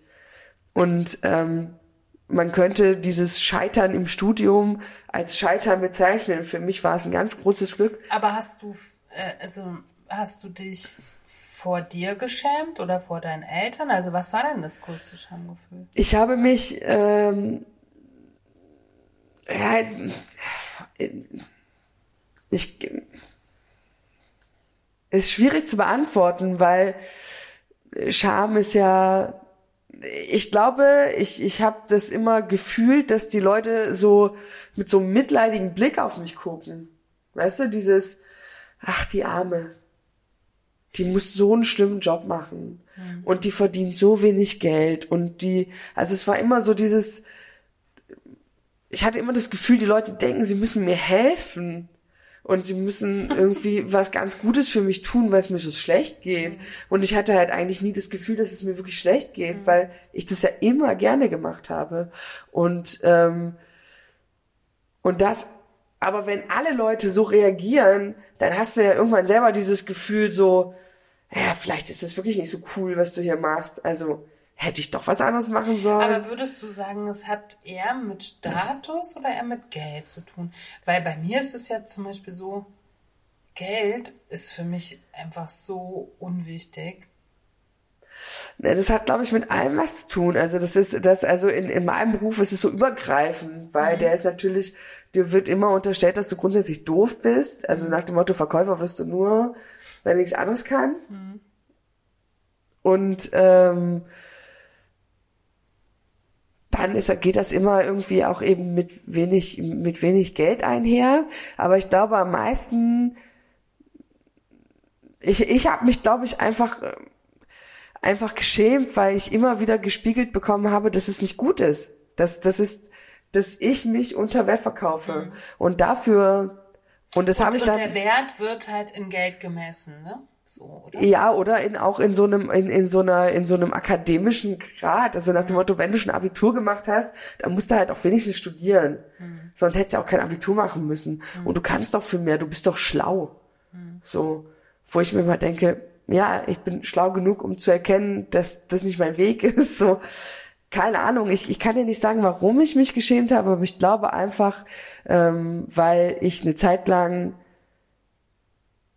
dem geglaubt habe, was die anderen gesagt haben. Mhm. Also das. Und findest du das heute übergriffig, wenn man oder wenn ja auch ich zu dir sage, dass du schon ein bisschen oder häufig unter deinen Fähigkeiten lebst, so? Könnte man jetzt sagen, finde ich halt trotzdem auch übergriffig halt. Weiß ich auch gar nicht, ob das so ist. Also, also es mag schon, ich bin ja grundsätzlich eher so ein bisschen so ein fauler Mensch und ich springe immer nur so hoch, wie ich muss. Das ist aber schön. Ja. ein schöner Satz. ja, ich bin, bin ein gutes Pferd, ich springe immer nur so hoch, wie ich muss. Und ähm, ja, natürlich, ich, ich kenne, ich weiß, dass meine Potenziale nicht komplett ausgeschöpft sind, aber ich äh, mache das lieber so, dass ich sage, ich nehme mir die Zeit, das ist wie mit dem Podcast, ja. Also ich meine, das ist ja für mich eine geistige Auslastung und ich beschäftige mich da mit Themen, die mich interessieren und gehe da jetzt wie wenn, du hast mir jetzt hier dieses Buch hingelegt, was wir endlich gekauft haben von unseren Steady-Geldern. Ihr lieben Steady-Abonnenten, wir lieben euch. Ähm, das Leib und Leben, äh, über das wir sprachen in unserer Leibfolge. Und ich freue mich da wie ein kleines Kind drüber, weil ich da wieder ähm, halt Sachen lesen kann und meinen Horizont erweitern kann und so weiter und so fort. Aber ich glaube nicht, dass es mich glücklich machen würde, wenn das, wenn das zu einem Zwang würde. Also ich hasse Zwänge. Ich mache Dinge gerne, wenn ich sie machen möchte. Manchmal brauche ich ein bisschen Druck, um Dinge zu tun. Aber ich möchte, also wenn ich mir jetzt vorstellen würde, ich müsste, ich würde in einem Beruf arbeiten, wo jeden Tag so ein so ein intellektueller Leistungsdruck auf mir lasten würde. Ich glaube, dass mich das nicht glücklich machen würde. Hm. Also ich, weil du das als Druck empfindest. Ne? Weil ich es als Druck empfinde, weil ich möchte das selber entscheiden, wann ich das machen will. Ich mag das in meinem Job, dass ich sehr viel mit meinen Händen arbeite, dass ich nach nachdem ich fertig bin mit dem, was ich da gemacht habe, immer sofort ein Ergebnis sehe. Also ich sehe, ob mein Laden sauber ist. Ich sehe die Qualität der Backwaren, die ich hergestellt habe. Ich äh, sehe, wie gut meine Theke aussieht, wenn ich sie eingeräumt habe. Und das sind alles Sachen, die belohnen mich sofort für meine Arbeit. Und ähm, dieses natürlich belohnt mich das Wissen, was ich mir aneigne, wenn ich so ein Buch lese, auch für die Arbeit, das Buch gelesen zu haben. Aber davon habe ich erstmal nur kurzweilig einen Mehrwert. Und ähm, ich das es ich kann es so schwer beschreiben. Ich ich fühle mich einfach gut damit, wenn ich nicht überfordert bin, sondern dass ich bin lieber die Beste in dem, was ich tue, als Mittelmaß. Und in diesen, vielleicht ist es das, in diesen leichten Aufgaben, die vielleicht mein Potenzial nicht komplett ausschöpfen, aber wo ich halt weiß, okay, da kann ich, ähm, in, kann ich jede meiner Fähigkeiten irgendwie ein Stück weit ausleben. Ich kann meine, meine Ambitionen mich in Menschen einzufühlen, kann ich extrem gut in dem Job ausleben. Ich kann meine Organisationsfähigkeiten in dem Beruf super ausleben. Ich kann ähm, die Fähigkeit, Dinge sauber zu halten, ja, so, so wirklich so ganz einfache Sachen. Ich kann halt mein Potenzial auf ganz vielen Ebenen abrufen in dem Beruf und äh, und, und bin trotzdem und ich weiß halt einfach, da macht mir keiner was vor. Da bin ich super. Ich bin da super und ich liebe das Gefühl, in etwas sehr gut zu sein. Und ich bin in dem Beruf sehr gut. Schön. hm, na gut. Ich kann es mir halt immer nicht so vorstellen, aber da ist da meine Begrenztheit. na, ich glaube halt, wenn, weißt du ja, dass ich das empfinde, ne? dass ich deinen Geist schon groß finde. Ich ja, glaube halt manchmal, dass du zu faul bist, ihn anzustrengen. Ja, das gebe ich auch zu. Du bist ja das Pferd, was man so ich, hochspringt ja. wie muss, ne? Ja, ja ich kenne, aber, ich kenne noch mehr so Menschen wie dich. Ja, aber ich meine, dafür umgebe ich mich ja dann aber mit Menschen wie dir, dich. Was ist da jetzt das richtige Wort? Deutsch nicht meine Sprache, schwierig, schwierig. Du weißt, was ich meine. Ähm, damit ich dann in bestimmten Bereichen meines Lebens eben in das Abrufen dieses äh, großen Geistes halt gehen kann. Mhm. Mhm. Ja, äh, ich meine, grundsätzlich sollte sich niemand, für, also für Herkunft sollte man sich grundsätzlich nicht äh, schämen müssen, weil das ist ja totales Glück. Ja. Letztendlich, ne? Und für aktuellen sozialen Status und Finanzen das fühle ich zum Beispiel gar nicht so, dass man sich dafür schämt. Mittlerweile fühle ich das auch nicht mehr, weil aber du ich, hattest das halt, aber, ja. aber das nur, das war eine Scham, die mir von außen auferlegt wurde, mhm. weil mir immer wieder gesagt, also da wurde mir immer suggeriert, ich müsse mich dafür schämen. Mhm. Obwohl ich das selber nie so wahrgenommen Aber habe. das ist ja das, was ich dir vorhin kurz erzählt habe. Wenn ich in Osteuropa war, dann wurde mir ja da suggeriert, ich müsste mich schämen, weil ich nicht verheiratet bin und keine Kinder habe. Das ist auch ja. so eine von außen auferlegte ja. Scham, die ich aber selber gar nicht so gespürt Ja, aber wenn man, ne? je länger, wenn du in diesem System aufgewachsen mhm, bist und äh, dir von Kindesbeinen immer wieder gesagt wird, wenn du nicht heiratest, wenn du nicht mit 20 drei Kinder hast, dann bist du hier aber nichts wert. Mhm. Dann schämst du dich vielleicht mit 20 für deine Kinderlosigkeit. Ja. Auch wenn du eigentlich davon überzeugt bist, dass es besser ist, dass du keine Mutter bist. Mhm. Und trotzdem schämst du dich dafür, weil die, deine, die äußeren Umstände sagen, das ist nicht gut. Mhm. So. Und so ist es halt, in dieser Gesellschaft ist der Beruf des Verkäufers nicht gut angesehen. Und deswegen, wenn du den machst, und selbst wenn du ihn mit Stolz machst, wird dir von außen immer gesagt, mm, nicht so gut, schäm dich mal ein bisschen, dass du nicht mehr aus dir gemacht hast. Krass. Ja. Und darüber zu gehen und zu sagen, ist mir aber auch eigentlich total egal, was mir die Gesellschaft sagt, weil wichtig ist, dass ich mich gut fühle mit dem, was ich tue.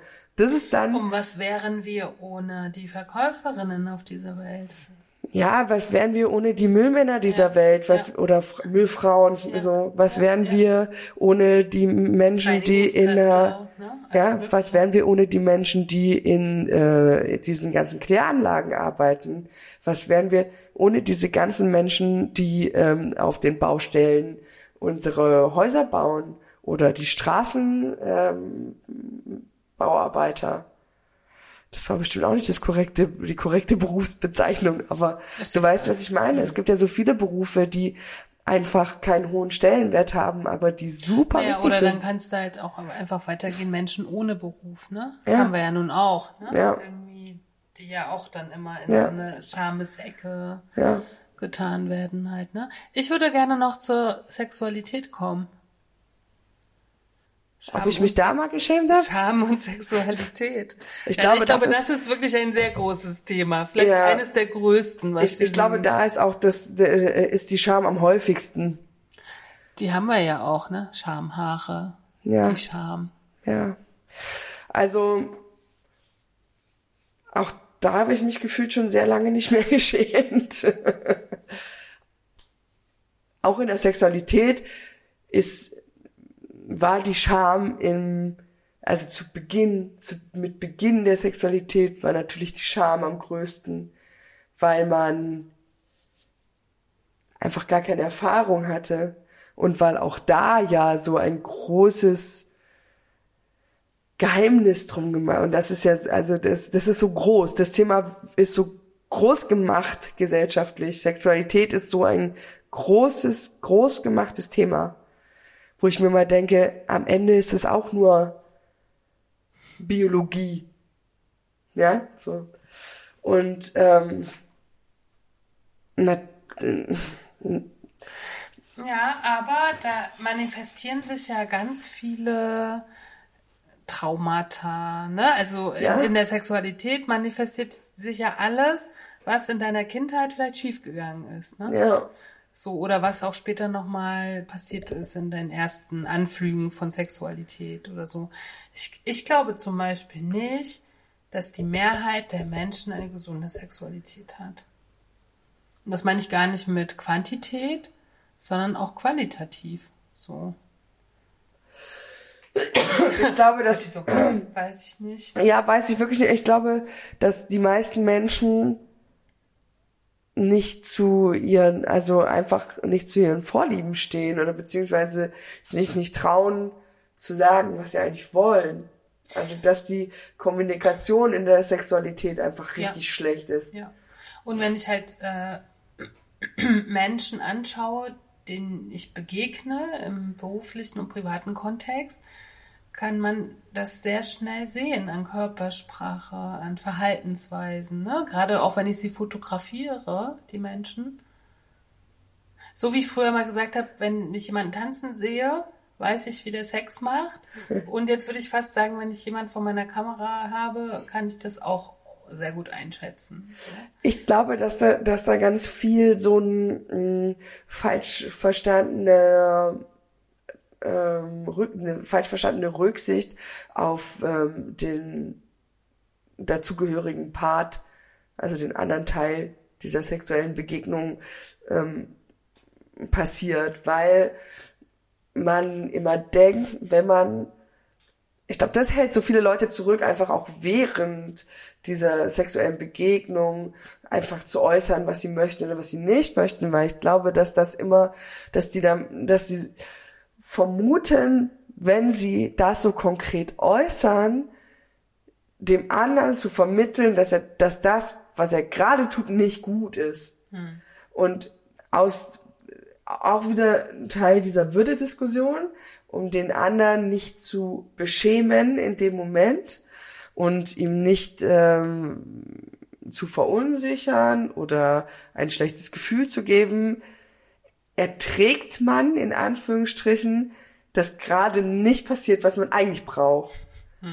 Weil man den Du anderen bist heute schon wieder sehr allumfassend, ja. ja, weil man, weil man, weil man dem nicht vor den Kopf stoßen möchte am Ende, so. Oder weil man vielleicht auch nicht weiß, wie man das ähm, würdevoll verpackt, dass der andere sich in seiner Ehre nicht gekränkt fühlt. Und deswegen sagt man lieber nichts. Ich meine, im Idealfall muss man auch nichts sagen, weil sozusagen zwei Menschen so feinsinnig sind und das sozusagen in ihrer Begegnung verstehen. Ne? Ja, also habe ich aber- so zum Beispiel wirklich schon des Öfteren erlebt. Das stimmt, aber das sind die wenigsten Menschen, Antje. Also jetzt mal ehrlich. ja, hatte ich vielleicht einfach das Glück, ein paar dieser Menschen zu begegnen. Und das war für mich eigentlich immer der Idealzustand. Ne? Ich muss nicht sagen, das finde ich gut, Ja, absolut. sondern irgendwie auf einmal hatte ich die Hand an der Kehle und habe bald gedacht, oh, muss ich gar nichts sagen. So. Ja, Ne? aber ich glaube, das ist halt, ähm, die wenigsten Menschen sind so. Also da, weil ja auch Erlernen von Sexualität irgendwie ein ganz schwieriges Ding ist, weil ja eigentlich keiner drüber spricht. So und das, was man so mitkriegt, ist dann halt Pornografie und Pornografie ist immer super unrealistisch. So, also das bereitet einen ja so null auf das vor, was da wirklich passiert. Na, ich finde, ganz schwierig ist ja, ehrlich gesagt, finde ich gar nicht, weil ich habe ja vorhin das vorgelesen, wenn man zu schamhaft ist, entsteht keine Intimität.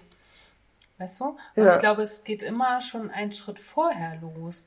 Weil letztendlich zu sagen, okay, wo ist der Knopf? Sind es meine Brustwarzen oder ist es mein Bauchnabel oder ist es meine Kniekehle? Das sind ja eigentlich dann nur noch so, so theoretische, da musst du halt hinfassen, weißt du, wie ich meine? Ja. Aber irgendwie dieser Intimitätsgedanke von Schar, also von, ähm, ich bin schon, mir ist schon mir- ich fühle mich schon schamhaft, wenn du mir zu nahe kommst. Weißt du, wie ich meine? So, wie auch immer. Und ich glaube, es geht halt schon irgendwie eine Phase davor los. Ich kann mich körperlich gar nicht einlassen. Ich kann sozusagen gar nicht mich weich machen. Ne? Wenn ich jetzt mal deinen Körper nehme, also dich als Kati-Körper, dann, wenn ich jetzt dein sexuelles Gegenüber bin, muss ich ja dazu bereit sein, meinen Körper wie so ein Puzzleteil in deinen Körper zu schieben. Weißt du, wie ich meine? Ja, ja. Und da ist schon die Scham, glaube ich. Weil ob du dann letztendlich da berührt werden möchtest oder da so lange oder so, ist ja, Ja. wirklich egal. So, Ja. weißt du? So, sondern dieses Einlassen auf eine auf eine Verschmelzung sozusagen. Und deswegen fand ich heute für mich den schönsten Satz wirklich irgendwie zu viel Scham bedeutet halt einfach eine Intimitätsgrenze. Und da finde ich mich wieder. Ich will manchen Menschen gar nicht so nahe kommen und bin dann ja vielleicht auch ein bisschen schamhafter oder so. Aber das hat für mich halt nichts mit Scham zu tun. Für, also für meine Begriffe, wenn ich ähm, halt, es gibt so viele Menschen, denen ich, also das, das, da muss ich gar nicht mal in die Sexualität gehen, ja. Also es gibt in meinem Umfeld wirklich sehr viele Menschen, denen ich überhaupt nicht nah sein will. Nicht nur körperlich nicht, sondern halt so grundsätzlich na- nicht. ja, das stimmt. Und das ist, und dann verhalte ich mich aber denen gegenüber nicht schamhaft, weil ich irgendwie das Gefühl habe, dass die, weil ich glaube, Scham entsteht immer aus der Angst vor Ablehnung. So, weil auch, auch in diesem sexuellen Kontext. Also ich meine, weil wenn ich mir, ich schäme mich ja nicht vor jemanden, den ich nicht vor den, ähm, den, der mir egal ist oder den ich nicht attraktiv finde oder der grundsätzlich erstmal kein potenzieller Sexualpartner ist. Vor dem schäme ich mich nicht, weil das mir, da ist es mir dann egal, weil der für mich ja schon ausgeschlossen ist. Aber wenn meine Intention ist, hm, den finde ich schon heiß, den, also den begehre ich quasi schon und ähm, denke dann aber vielleicht, der sieht sehr viel besser, also der sieht sehr viel besser aus als ich. Oder der hat einen sehr viel durchtrainierteren Körper als ich. So entsteht ja Scham, weil man das Gefühl hat, man ist nicht auf, auf derselben Ebene. Und also weil man jemanden besser bewertet als sich selbst. Und aus der Angst daraus, dass derjenige einem dann sagen könnte, "Pff, was traust du dich eigentlich, mich hier anzumachen? Du bist gar nicht meine Liga. Und ich glaube, das ist der Moment, wo Scham entsteht, weil man sich, weil der eigene Selbstwert, weil man den zurücksetzt. Weil sonst müsste ich doch, sonst, ich habe jetzt lange darüber nachgedacht, was Scham für mich ist, aber ich glaube wirklich, Scham entsteht dann, wenn du mit dir selber nicht, also wenn du dich selber nicht geil findest. Also wenn du, wenn dein Gegenüber wenn du den höher bewertest als dich selbst, weil sonst gäbe es keinen Grund für Scham. Hm. Hm. Weiß ich nicht. Also ich würde schon sagen, dass es, ich, man müsste jetzt mal so ein Schamtagebuch führen, ne? Aber ich würde schon sagen, dass ich mich am Tag, nee, wahrscheinlich nicht jeden Tag, aber dass es schon in der Woche zwei Situationen gibt, für die ich mich schäme. Ich kann mich ja auch für einen anderen Menschen schämen. Oder wir haben hier auch noch äh, das Thema Gefühle. Ich kann mich zum Beispiel schämen, wenn ich jemanden begehre, der, weißt du, der irgendwie ausgeschlossen ist zum Beispiel. Das kann ja alles in meinem Inneren stattfinden. Das muss ja gar nicht nach, ich kann mich ja für mich auch schämen, so. Weil mein Abgrund gerade zu, zu tief ist. Hm. Ich weiß nicht. Doch, ich bin... das habe ich auf jeden Fall.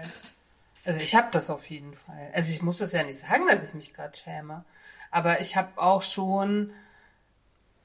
Oh Gott, jetzt muss ich kurz aufpassen, was ich glaube ich sage. Also ich umschreib's mal ein bisschen. Weil das jetzt so was ist, was mir dazu einfällt. Also ich lag mal neben jemandem äh, in einem, also in einem, ich sag, oh Gott, Nee, ich kann es, glaube ich, nicht richtig gut beschreiben. ich bin ja spitz. Also jetzt hast du mich aber hier neugierig gemacht. Na, also ich, äh, ich lag neben jemanden in, in, einem, in einem Bett, sozusagen. Aber ich möchte nicht beschreiben, sozusagen, in welchem Verhältnis ich zu diesen Menschen war. Also in keinem okay. intimen. Okay ne? sondern in einem anderen Verhältnis. Ja. So.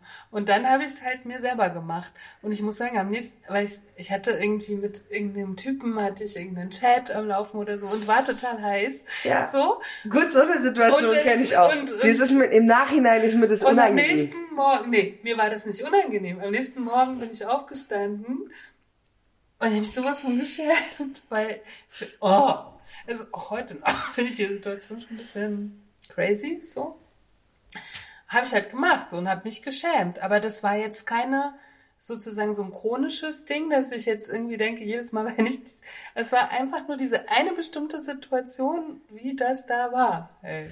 Aber mh, es, mh, es war, es ist schon Scham. So. Also ich habe, es gibt bei mir eine ähnliche Situation, wo ich heute halt denke, hätte man nicht machen müssen, einfach. So, also es ist nicht, es ist nicht, dass ich sage, ich bereue das. Nö. Aber wo ich, nicht, aber wo ich mir halt grundsätzlich denke, was war denn da los mit dir? So, ne? Aber es ist auch keine richtige, also wie gesagt, ich bei mir, vielleicht ist es auch, dass ich sage, Scham ist so auch ein bisschen mit, mit bereuen, geht so ein bisschen mit bereuen einher, wenn es um vergangene Taten geht. Also ich würde sagen, ich bereue das nicht aber schon so, dass man sich denkt, Alter, was, was war los einfach? Ja, und ich glaube halt, wenn man da wirklich drüber nachdenkt, fallen einem schon bestimmte Sachen ein. Also mir ist halt zum Beispiel vorhin auch eingefallen, ich habe schon Menschen begehrt, wo ich mich dann dafür schon mal geschämt habe. Auch. Ich habe das überhaupt nicht artikuliert oder so, ne? Aber von mir selber, weil es irgendwelche Abhängigkeiten gab oder eine Form von nicht, wie soll ich sagen, nicht in Konventionen passend oder sowas, ne? So, so. Ne? Ich hatte vielleicht schon mit dem einen oder anderen Menschen Sex, wo ich hinterher gedacht habe, Gut, dass das nicht so viele Menschen wissen. ja. Also ja, auf jeden Fall. Aber ich meine, ich glaube, wenn man da wirklich mal ein bisschen reingeht, ne? Und ich frage mich ja zum Beispiel, ob meine äh, Nicht-Bereitschaft, auf eine Waage zu steigen, frage ich mich jetzt gerade, ob das nicht auch mit Scham zu tun hat. Kann ich noch nicht so richtig beantworten, aber könnte auch sein. Mhm. So, ja. Also, weißt du, so. Und ich glaube, Scham ist viel größer, weil sonst gäbe es das nicht. als wir uns auch vielleicht manchmal eingestehen. Bist du, wann bist du das letzte Mal rot geworden vor Scham? Noch nie? Nee, ich erinnere mich, weil das sind, es sind so Situationen, die für mich nicht bleibend sind. Also ich glaube, es mag bestimmt im letzten Monat mal einen Moment gegeben haben, wo ich mir gedacht habe, oh, Hautmann. So, ne? Wo ich gedacht habe, pff. aber das sind dann, ich kann das relativ schnell, dann kann ich da, kann ich das humorvoll sehen. Na, das finde ich gut. Aber das kann ich, glaube ich. Ich bin ja grundsätzlich ein nachtragender Mensch und auch mit mir selber. Nee, da bin ich, ich bin immer sehr versöhnlich. Also gerade mit mir selber. In erster Linie mit mir selber. Bin ich sehr versöhnlich. Ich fand das schön am Wochenende bei der, bei der Kritik des Workshops hat ja die eine gesagt, ähm, ich predige immer Dinge und mache sie dann anders. Ja. Und ich habe mir gedacht, ja, aber das ist doch gerade der Sinn der Sache. Erstmal, glaube ich, predige ich nicht, sondern erzähle von Konzepten irgendwie. Aber das ist doch genau das, was ich predige. Setzt euren eigenen Menschenverstand auch ein Mhm. und macht, worauf ihr Lust habt und macht nicht einfach das nach, was andere euch sagen. Mhm. So, und wenn ich immer nach rechts gehe, wenn ich meine, aus meiner Haustür zu kommen, überlege ich mir halt morgen, dass ich mal nach links gehe. Ja, Normal. ja. So. Ne? Und es ist sozusagen, und ich glaube, das ist so mit allem halt, ne? Wenn man halt einfach mal ein bisschen sich dann auch eingesteht. Ich glaube, wenn ich alle meine Workshop-Teilnehmer, die ich bisher hatte, zusammenzählen würde, wären, oh Gott, ich weiß jetzt nicht, 75 Prozent davon, also drei Viertel, wären total schambesetzt. Ich glaube, deswegen wollte ich das Thema auch machen, weil mich das so nervt. Also, dass die so krasse Scham fühlen. Schon bei so kleinsten Sachen. Wenn nur eine Brust raushängt, mal aus einem BH oder so, ist das oft schon ganz schlimm. Also Scham bei Nacktheit verstehe ich halt. Also das Konzept ist mir mittlerweile so fremd einfach. Dabei bist du ein Fessi. Das ist korrekt, aber ja, aber vielleicht ist es, weil es früher so übermächtig war. Also weil ich mich früher, also auch so auf, das ist ja auch was, was von außen kam, dass mir immer gesagt wurde, mein Körper ist nicht gut. Und dementsprechend habe ich das geglaubt und habe mich für meinen Körper geschämt und wollte ihn nicht zeigen und wollte, ähm, also ich war ja auch, ich habe ja super lange ähm, gar keine ähm, Sexualität gehabt mit Partnern. So. Und wie war das mit Fotografie, als du jünger warst? Fandst du dich auf Fotos gut? Naja, so, ja, als es, als ich noch nicht so sehr übergewichtig war, schon, glaube ich. Ähm, aber das irgendwann hörte das auf. Also ich wollte dann irgendwann auch nicht mehr so fotografiert werden. Weil das ist ja auch so eine ganz, ganz typische Geschichte, ne? Dass Menschen, die sehr schambesetzt sind, so, dass die nicht fotografiert werden wollen. Ja, aber wie gesagt, ich habe ja diesen, ich habe diesen, immer wenn ich abgestoßen habe oder beziehungsweise wenn ich aufgehört habe, darauf zu hören, was mir andere Leute sagen, sondern nur darauf gehört habe, was ich selber fühle, habe ich aufgehört, schamhaft zu sein. Weil in 89 Prozent der Fälle kann ich mich ganz gut darauf verlassen, dass ich die Dinge schon so mache, also so instinktiv so mache, dass ich sie gut finde. Und wenn ich dann aufhöre, darüber nachzudenken, ob andere das auch gut finden, dann ist mir das auch nicht peinlich. Also, sondern dann, dann, dann durchdenke ich das, dann reflektiere ich das, dann kann ich relativ gut begründen, warum ich Dinge tue.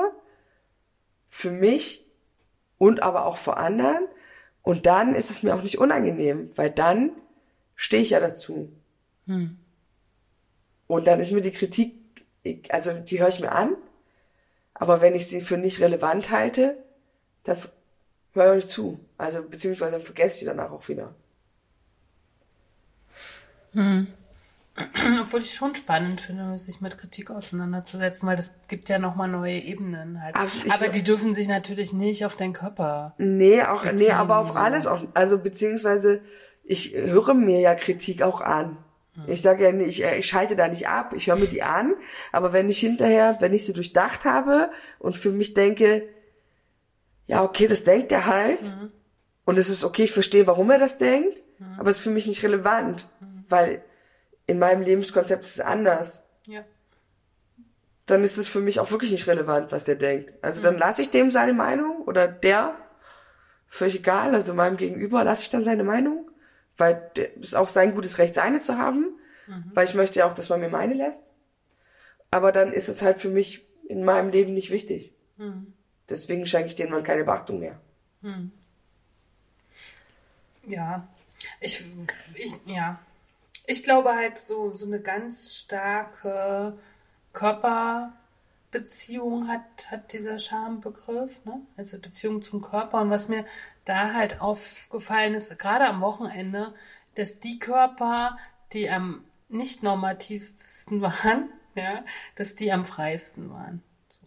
Aber ich glaube, das hat auch wirklich einen Grund. Mhm. Ich glaube, das hat damit zu tun, dass ähm, die Menschen die in nicht normativen Körpern leben, viel mehr gezwungen sind, mich, sich damit auseinanderzusetzen. Ja. Weil, genau, weil wenn ich einen, wenn ich einen ganz normalen Körper habe, wo nur ich die Makel sehe quasi, also ich selber und nicht mein Gegenüber, dann bin ich nie gezwungen, mich mit meinem also auch mit dem, was ich nicht mag, auseinanderzusetzen. Und das ist halt ganz anders, wenn das immer wieder so, ein, so eine starke Präsenz in deinem Leben hat. Und ich glaube, dann kommt immer noch so ein Altersding dazu. Je älter man wird und je mehr man sich damit auseinandersetzen musste, desto mehr kommt man in diese Egalität halt tatsächlich. Ja. Eine letzte Frage. Schämst du dich manchmal für andere Menschen? Sehr oft. Gucke. Wir haben was gefunden. Für wen hast du dich das letzte Mal geschämt? Für welchen Menschen? Muss ich kurz drüber nachdenken? Ich kann schon mal ein, also mal ein, oh Gott. Okay, es ist jetzt mittlerweile wirklich spät. Ich kann schon mal erzählen, ich habe heute tatsächlich einmal, bevor ich mich überhaupt mit diesem Thema gewidmet habe, einmal gesagt, ich schäme mich. Und zwar habe ich halt mit einem Ukrainer geschrieben, der meine Hilfe brauchte. Und ähm, hatte sich aber dann schon erledigt. Und dann habe ich gesagt, habe ich ihn nochmal was gefragt, wo er gerade ist und wie es ihm gerade geht und ähm, äh, wie er die Situation gerade beurteilt. Und dann habe ich geschrieben, ich schäme mich für das Land, in dem ich lebe und dass wir euch so wenig helfen. Und dann hat er geschrieben, das hat mich wirklich sehr beeindruckt, er hat geschrieben, schäme dich nicht das, was ihr als Land für unsere Frauen und Kinder macht, ist sehr gut. Das fand ich krass. Mhm. Ja.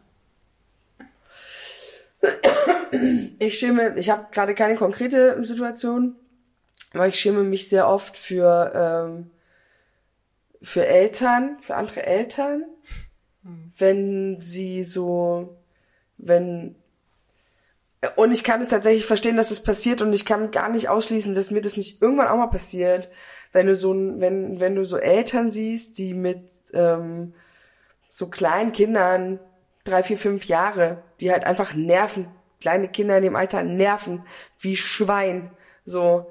Und ähm, wenn wenn Eltern in der Öffentlichkeit so die Kontenance verlieren und ähm, ihre Kinder so anbrüllen. Dafür schäme ich mich immer so unglaublich, weil ich mir immer denke, das darf nicht, nicht passieren. Also nicht so. Es gibt ja diese richtig, die man, ist auch so unkorrekt, das zu sagen, aber diese Assis in Anführungsstrichen, die, wo man halt schon so richtig merkt, die haben, ähm, die haben das nie gelernt, wie vernünftiges Miteinander, vernünftige Kommunikation miteinander ähm, von wie das funktioniert. Also hm. die haben das einfach selber in ihrer Kernfamilie wahrscheinlich nie gelernt, nie erlebt, dass man eben würdevoll miteinander umgeht, dass man ähm, dass man sich nicht anschreit, dass man versucht ruhig miteinander zu, zu reden.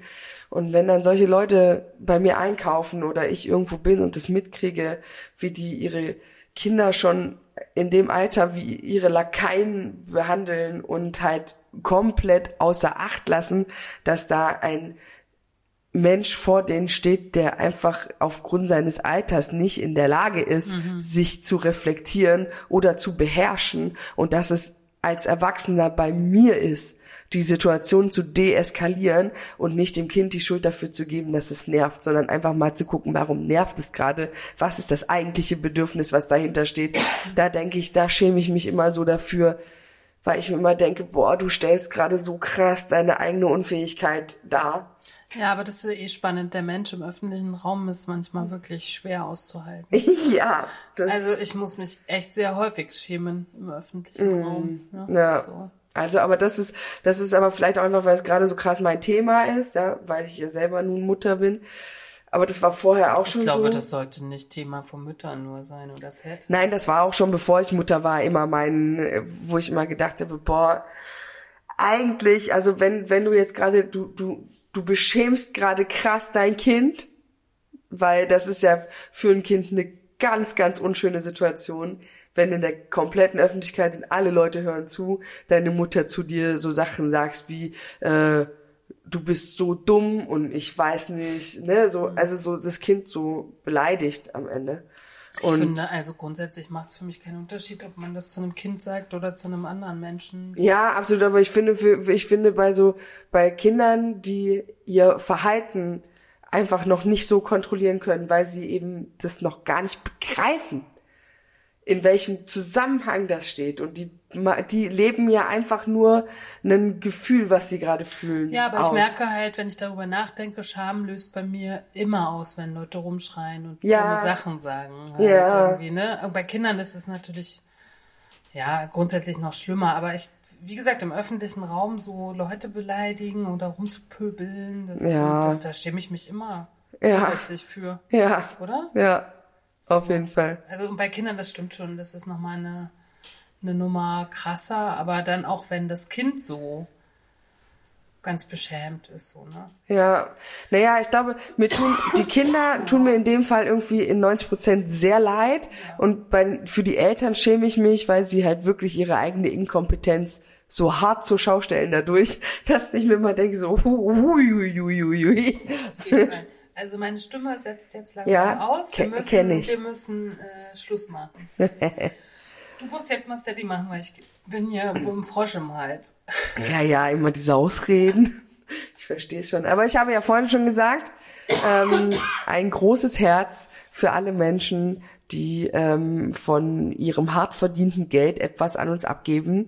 Ähm, ich habe bestes Beispiel, wir haben in der Leibfolge diesen einen Artikel gelesen und wir haben uns von euren Steady-Geldern jetzt das komplette Buch gekauft. Ich freue mich wie ein kleiner Schneekönig, dass es vor mir liegt und ähm, daraus wird sehr viel ähm, Inhalt noch in unseren in unserem Podcast fließen und für solche Sachen brauchen wir eure Unterstützung, weil wir äh, uns nicht dafür schämen, dass wir Geringverdiener sind. in der prekären Schicht. In, in einer prekären Schicht. Und trotzdem, dem, glücklich, sind. Und trotzdem glücklich sind und trotzdem ähm, inhaltlich äh, wertvolle Dinge mit euch besprechen wollen. Genau, deswegen brauchen wir eure Hilfe. Es wäre toll, wenn der ein oder andere noch ein Steady-Abo abschließt. Alle anderen, die es schon tun, wir lieben euch. Herzlichen Dank. Ich bin raus. Na dann, dann waren das die antibösen Stücke für heute mit Katharina Sophie Hautmann und Antje Krüger. Bis zum nächsten Mal. Tschüss. Tschüssi. Oh, stopp. Ich muss noch Ende drücken. Cause not eating cake's not gonna help. What helps us is a riot. Cause honey, did you ever notice the diet diet? Not eating cake's not gonna help. What helps us is a riot. Cause honey, did you ever notice? The dying, dying.